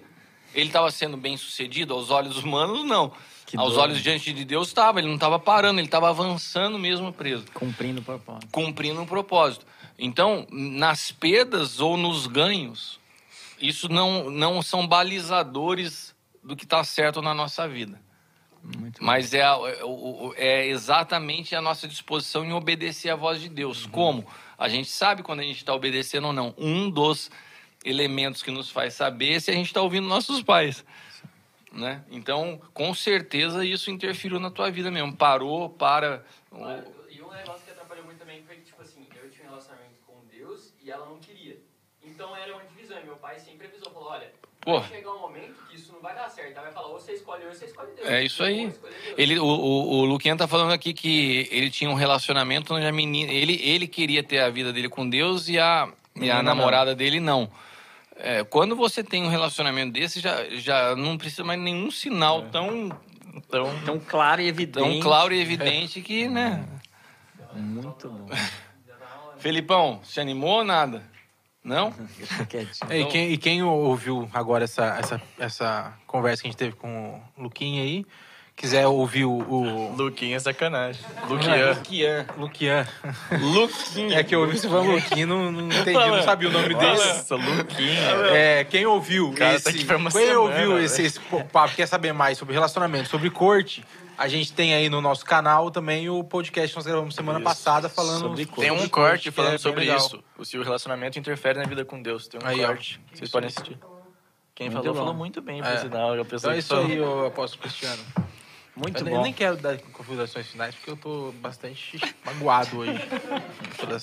Eu tô vendo as mensagens da galera aqui. Tem mais alguma coisa pra responder aí? Não? Carolina Silvestre. A Carol, nossa diretora, não está aqui hoje, mas está falando muito bom. Carol, você falou, tá falado. Pastor Marcelo Cavalho, lá de Sorocaba. Sorocaba está presente. Dá um salve lá para Sorocaba. Salve, Sorocaba. Melhor, melhor coxinha do Brasil tem lá. É? É. O pessoal vai cara de moto lá comer é por coxinha. comida, É velho. lógico, cara. Cara- Melhor coisa que tem, mano. Rafael Fala Fernandes. outra, outra, outra, outra cidade aí, pra gente ver o que tem pra comer. Cidade do Léo, lá nos Estados Unidos. Eu não sei qual que é a nem cidade. eu não lembro. É Iowa que ele tá? Ah, mas não sei, né? Um abraço pro Léo. Um abraço Na cidade que você está, que eu esqueci o nome. Galera, mas é isso aí. A gente tá muito. É sempre muito bom a gente se reunir para bater um papo, falar de assuntos tão importantes como, como paternidade. Eu queria só, é, na minha consideração final, antes de passar para os meus irmãos aqui, é, falar o seguinte: a ausência da paternidade ela produz um, um problema muito sério na identidade, né? Então hoje a gente vê que não, não só essa guerra ideológica político-partidária, mas existe um- uma movimentação das trevas mesmo para arrancar essa figura do pai como essa referência dentro de casa, né? Então essa distorção, essa mistura, essa banalização, ela vai quebrando, não é só a família, ela vai quebrando a identidade da pessoa. As pessoas que crescem sem um referencial paterno, elas têm uma identidade frágil, são pessoas que têm dificuldade de serem aceitas, são pessoas, estou falando de pesquisa científica, né? Os que amam a, a ciência, os que não são negacionistas, terraplanistas, né? O, tá- é é comprovado que as pessoas que é, a ausência de paternidade interfere até na capacidade de tomada de decisão. São pessoas mais inseguras para tomar decisão. Então tem uma série de fatores que interferem na vida tanto do homem como da mulher. A própria sexualidade está relacionado a uma boa relação com o pai. Essa dificuldade do Alan pode também... Não, brincadeira. É, Opa, Até que enfim foi uma lá, né? mas, mas a gente, é, o assunto paternidade, é, ele vai muito além do aspecto paternidade espiritual ou do paternidade natural. A figura do pai, ela, ela é construída em Deus com um propósito muito mais amplo do que a gente pode abordar aqui numa noite como essa. Então, se você tiver interesse no assunto, nós temos no YouTube da, da TV Rica, que é quem cede para nós os estúdios aqui, junto com o EFATA Online, nós temos uma conferência sobre paternidade, nós temos várias ministrações sobre paternidade, que eu acredito que vão te trazer mais clareza num assunto que é tão importante. E agradecer né, a audiência de cada um de vocês estarem aqui conosco até agora. É, se você está vendo esse programa pela primeira vez, assiste os episódios anteriores. Nós falamos bastante sobre corte, relacionamento. Tivemos é, uma entrevista bem bacana com o apóstolo L, que é o nosso pai, né, que a gente está falando tanto hoje. Tem também é, uma com o Felipe Vilela sobre, e com o Denis MC sobre. Falamos de vários assuntos, mas é, sobre música, sobre rap. Teve uma batalha de rap no final. Podíamos fazer uma batalha de rap com o Alan e com o Caio hoje. Ah, com acha? certeza, também acho. Acho que era legal. bem Preciso válido. fazer uma frase aqui. Mas, Alan, obrigado, cara, por você estar aqui com a gente hoje. Eu sei que a, a Fê tá lá em, em, em casa com, As com as crianças e tal. Você tá com a sua, o desafio de ter a sogra dentro de casa, né? É nesses períodos ela fica intocada lá dentro. Brincando. Mas Amo você, desse suas considerações aí. Eu queria primeiro agradecer o convite. Poxa, para mim é uma honra estar aqui, poder estar desfrutando e aprendendo, né? Na verdade, mais. E o que eu queria deixar é para você talvez um sei lá, vou, vou usar essa palavra, mas de fato um incentivo, né? Se você não vive paternidade, se você não desfruta da paternidade, mergulhe nisso. É, o, que, o que você precisa. Se isso é um fundamento em Deus, isso é algo criado em Deus, né? A gente a está na igreja e fala: não, eu quero fazer, viver a vida que Deus tem para mim, eu quero ouvir a Deus. E nessa, nesse esse, esse tema, tudo que nós falamos aqui é uma direção de Deus para a sua vida. Então coloque-se diante de Deus, viva isso. Se você vive numa casa paterna e não desfrute, não desfruta da paternidade, mergulhe nisso, que eu tenho certeza que sua vida vai ser transformada, curada, as feridas e você vai ter destino. E quem tá falando para vocês é um, é um filho que perdeu o pai muito jovem, né? É. Perdeu o pai muito jovem. Ele e tinha 20, 22 anos, 21 anos. Quando seu pai morreu? É, 20 anos. É, né, você não tinha casado ainda, estava começando a vida num momento bem É, importante. primeiro da- ano meu de formado, É. ia começar a trabalhar. Um momento decisivo na minha vida. É, e que, se, como ele mesmo falou hoje, se abriu para isso, se sujeitou e hoje caminha como, de- como um filho, amadureceu como pai também, né? Então, va- vale muito a pena ouvir o, o conselho do doutor Alan Salinas. Isso aí. Valeu, obrigado. Caião, filho, falar, antes das suas considerações, falar que para mim é uma honra ter você aqui. Se, se de alguma maneira naquele momento a sua, o seu trabalho tão bem feito junto com o Espírito Santo, né, trouxe alguma frustração, eu acho que Ai, ah, esses dias têm sido para mim como se fosse é, uma remissão daquilo lá, sabe? Poder estar junto, ver a maturidade que você tem, o orgulho que eu tenho de você. Eu te amo muito. Tá e é um- bonito ele, Tá né? bonito demais. Tá bonito, né? Que isso, É, tá mesmo. E Os dentes branquinhos. é uma alegria poder estar fazendo esse programa com você hoje, viu? Eu queria agradecer de você Uhum. ter aceitado o convite. Eu queria agradecer também a oportunidade, né? Que nem o Alan falou, para mim é uma, é uma honra poder estar aqui. Queria honrar a sua vida também, porque nós falamos de paternidade.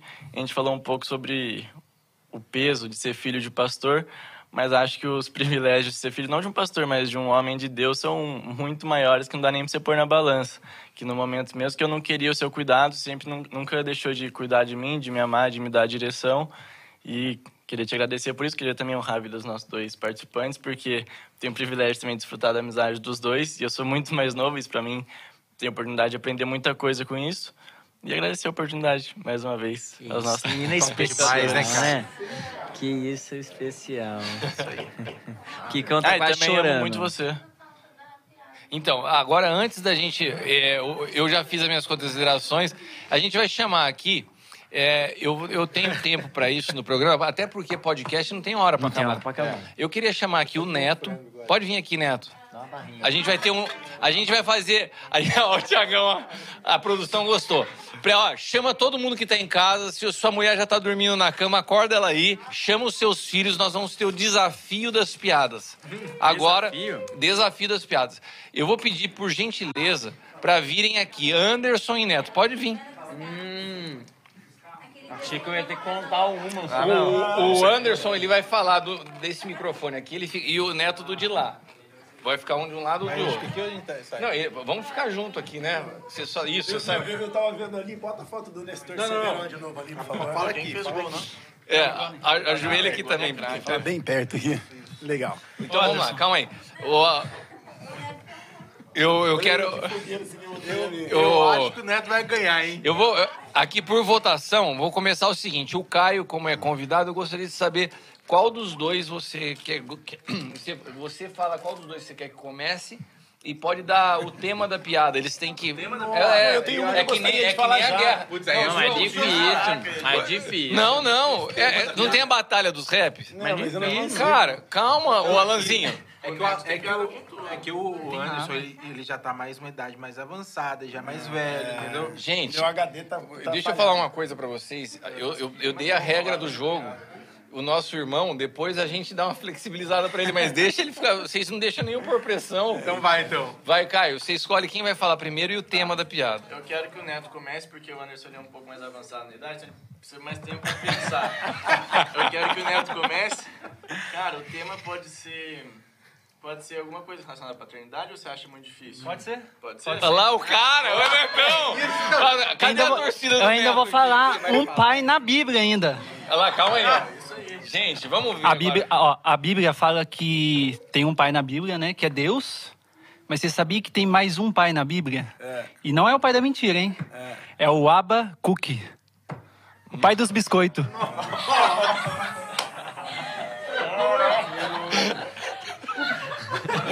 Pai dos biscoitos. Ô, Anderson, sua vez, Anderson. Piada tipo Leila. Cadê a Leila? Adorou, adorou. A Leila- Abacuque. Abacuque, o pai. O pai dos biscoitos. Cara, mas o cara mandou muito bem. Ô, Anderson, sua vez. Eu, eu não Agora, calma aí. Pai. Ô, Anderson, por favor, você pode esperar? Ai, cara, tá O desesperado. cara tá muito ansioso, cara. Agora, Alan, primeiro o convidado, que foi o Caio, escolheu o Neto e o tema. Agora você escolhe o outro, que é o Anderson, e você passa pra ele o tema que ele vai falar. Depois você fala. Falar sobre bicicleta. Nossa, vamos uma piada de bicicleta. Não, mas o cara já tava, O cara o falou cara já sobre- tava pensando. Ah, já tava- Ah, pensando. Não, não era paternidade, não. É que. Vai no, seu- vai no seu, então. É, eu, eu tava vendo a foto do Nestor Severo ali, eu fiquei pensando, cara, como deve ser terrível pra esposa dele fazer uma surpresa pra ele, né? Você imagina, ela prepara todo um cenário, chega lá e fala assim, surpresa! O zoinho aqui embaixo. Essa foi boa. A plateia respondeu a, per- a piada. Vai dar mais uma chance pra ele. Foi legal. Dá mais uma chance que eu quero ouvir mais uma dele. Cara, Vai, vai, Vai, vamos. vo- Depois, no, no- na hora da edição, Neto, a gente corta o que ele falou. Vai, vai de novo. Vai de novo, a gente coloca como se você fosse falar agora. cara Então, Alan, o- agora você escolheu o Muito Anderson. bom. Viu? Vamos cortar essa parte e a gente coloca ele. Vai, agora, agora valendo. Valendo! valendo. Não, essa foi boa, essa foi boa.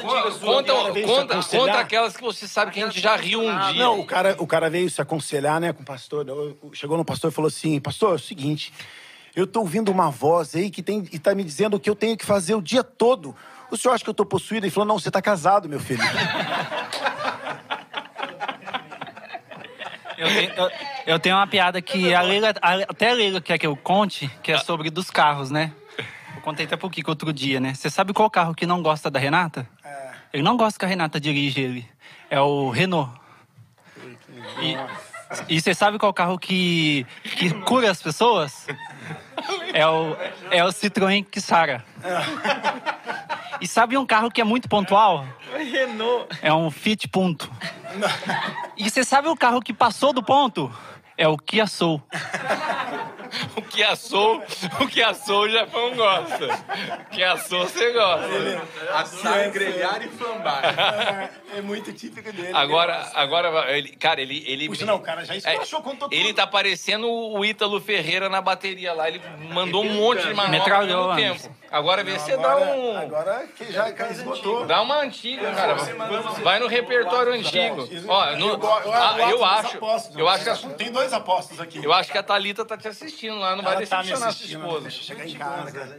Puxa, eu já sei Luísa. Thalita em casa te assistindo, sua filhinha. Vai, não A Luísa, decepciona. você tá comemorando o papai Porque, na televisão. porque você tá perdendo, cara. Não, o cara já esculachou. O cara mandou quatro, cinco piadas. O. Alan, o Alan, não, o o Anderson, mas quando Se você ele fala fica... assim, vem me chamar assim, ele vai ficar feliz. né? Quando você fica assim, sentado na frente do apóstolo L, do apóstolo Cristiano, que, que você fica fazendo? Fico observando o ato dos apóstolos. O, o Jefão tem que ajudar o cara. Tem que ajudar, né, cara? Muito bom, muito bom. Conta a Não, última Não aí. tem mais nenhuma no Não? print, assim, de última hora. cara. Tem que ser feito. Eu? Ah, mas é que eu, é, é que eu não posso. Essa aqui é do Jefão. Tem o endereço, essas aí, né? Então, Anderson, você quer, quer dar um salve pra Passa a galera? bola pro Neto contar mais uma. Que ele Tem mais uma, Neto? Posso? Pode cantar mais. Nossa, cara! Netão tá demais. Eu acho que o Neto merece um quadro no nosso programa. Merece. Eu acho que a gente podia tirar o pá da semana e colocar o Neto no lugar. Não, cara, você tá querendo. Cara, o cara não quer trabalhar, velho. Você tá ganhando aqui pra Não, isso. eu quero só vir aqui e ficar dando risada, entendeu? Não, velho, você tem que. O Jefão tá querendo passar o trabalho dele pra gente. É. Não, mas conta sua piada aí. Vai, Netão, manda É mais. uma do cemitério. Você sabe por que, Jefão, que não pode é, ligar o GPS quando você tá indo pro cemitério? Porque senão, quando você chega lá, fala assim: é, Você chegou ao seu destino. Eu tenho mais uma, eu tenho só mais uma que eu quero contar em homenagem ao meu amigo Alan que tá aqui, né? Por quê? Que você sabe quando um pintor careca, ele faz uma pintura, qual que é o nome da pintura? Você sabe, Alan, qual que é? Eu não. É uma carecatura. Tá vendo? Caramba, velho? Netão, cara. Demais. O Jefão é careca também. Não, eu raspo o cabelo, diferente de você que é careca. Muito bom, valeu. Cara, o cara se lascou. Muito bom, hein? Muito bom. Muito bom. Você não vai querer Grande fazer as suas considerações finais? Não, eu quero agradecer a todo mundo, toda a nossa audiência que assistiu a gente, deixou o joinha aí, compartilha agora com o pessoal. Muito obrigado pelo Alan, pelo Caio, Eu que amigões agradeço. que Deus me deu aqui em Taubaté. Pra mim também foi uma honra receber vocês aqui. E o Kikão também, né? Meu pai e amigo. E eu queria, se vocês me permitem, é, encerrar a gente fazendo uma oração.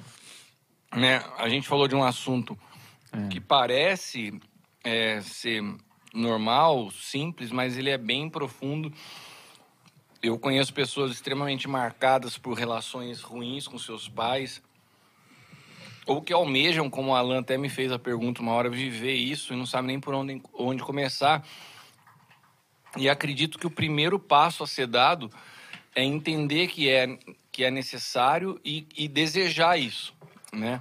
Eu creio que o próprio Senhor vai construindo essas, essas relações no Espírito a partir de, de corações que são genuínos em- viver essa vontade de Deus. Então vamos orar por isso essa noite, agradecendo por tudo que foi feito e que possa é, ter trazido é, não só edificação, mas alegria também na sua casa, na sua família, né? Que é a ideia do programa, de uma forma descon- descontraída, mas é, produzindo vida, né? Que as nossas experiências, os nossos erros e acertos, quando compartilhados num bate-papo, mesmo informal, possa ajudar você a entender como Deus vai construindo as coisas na nossa vida.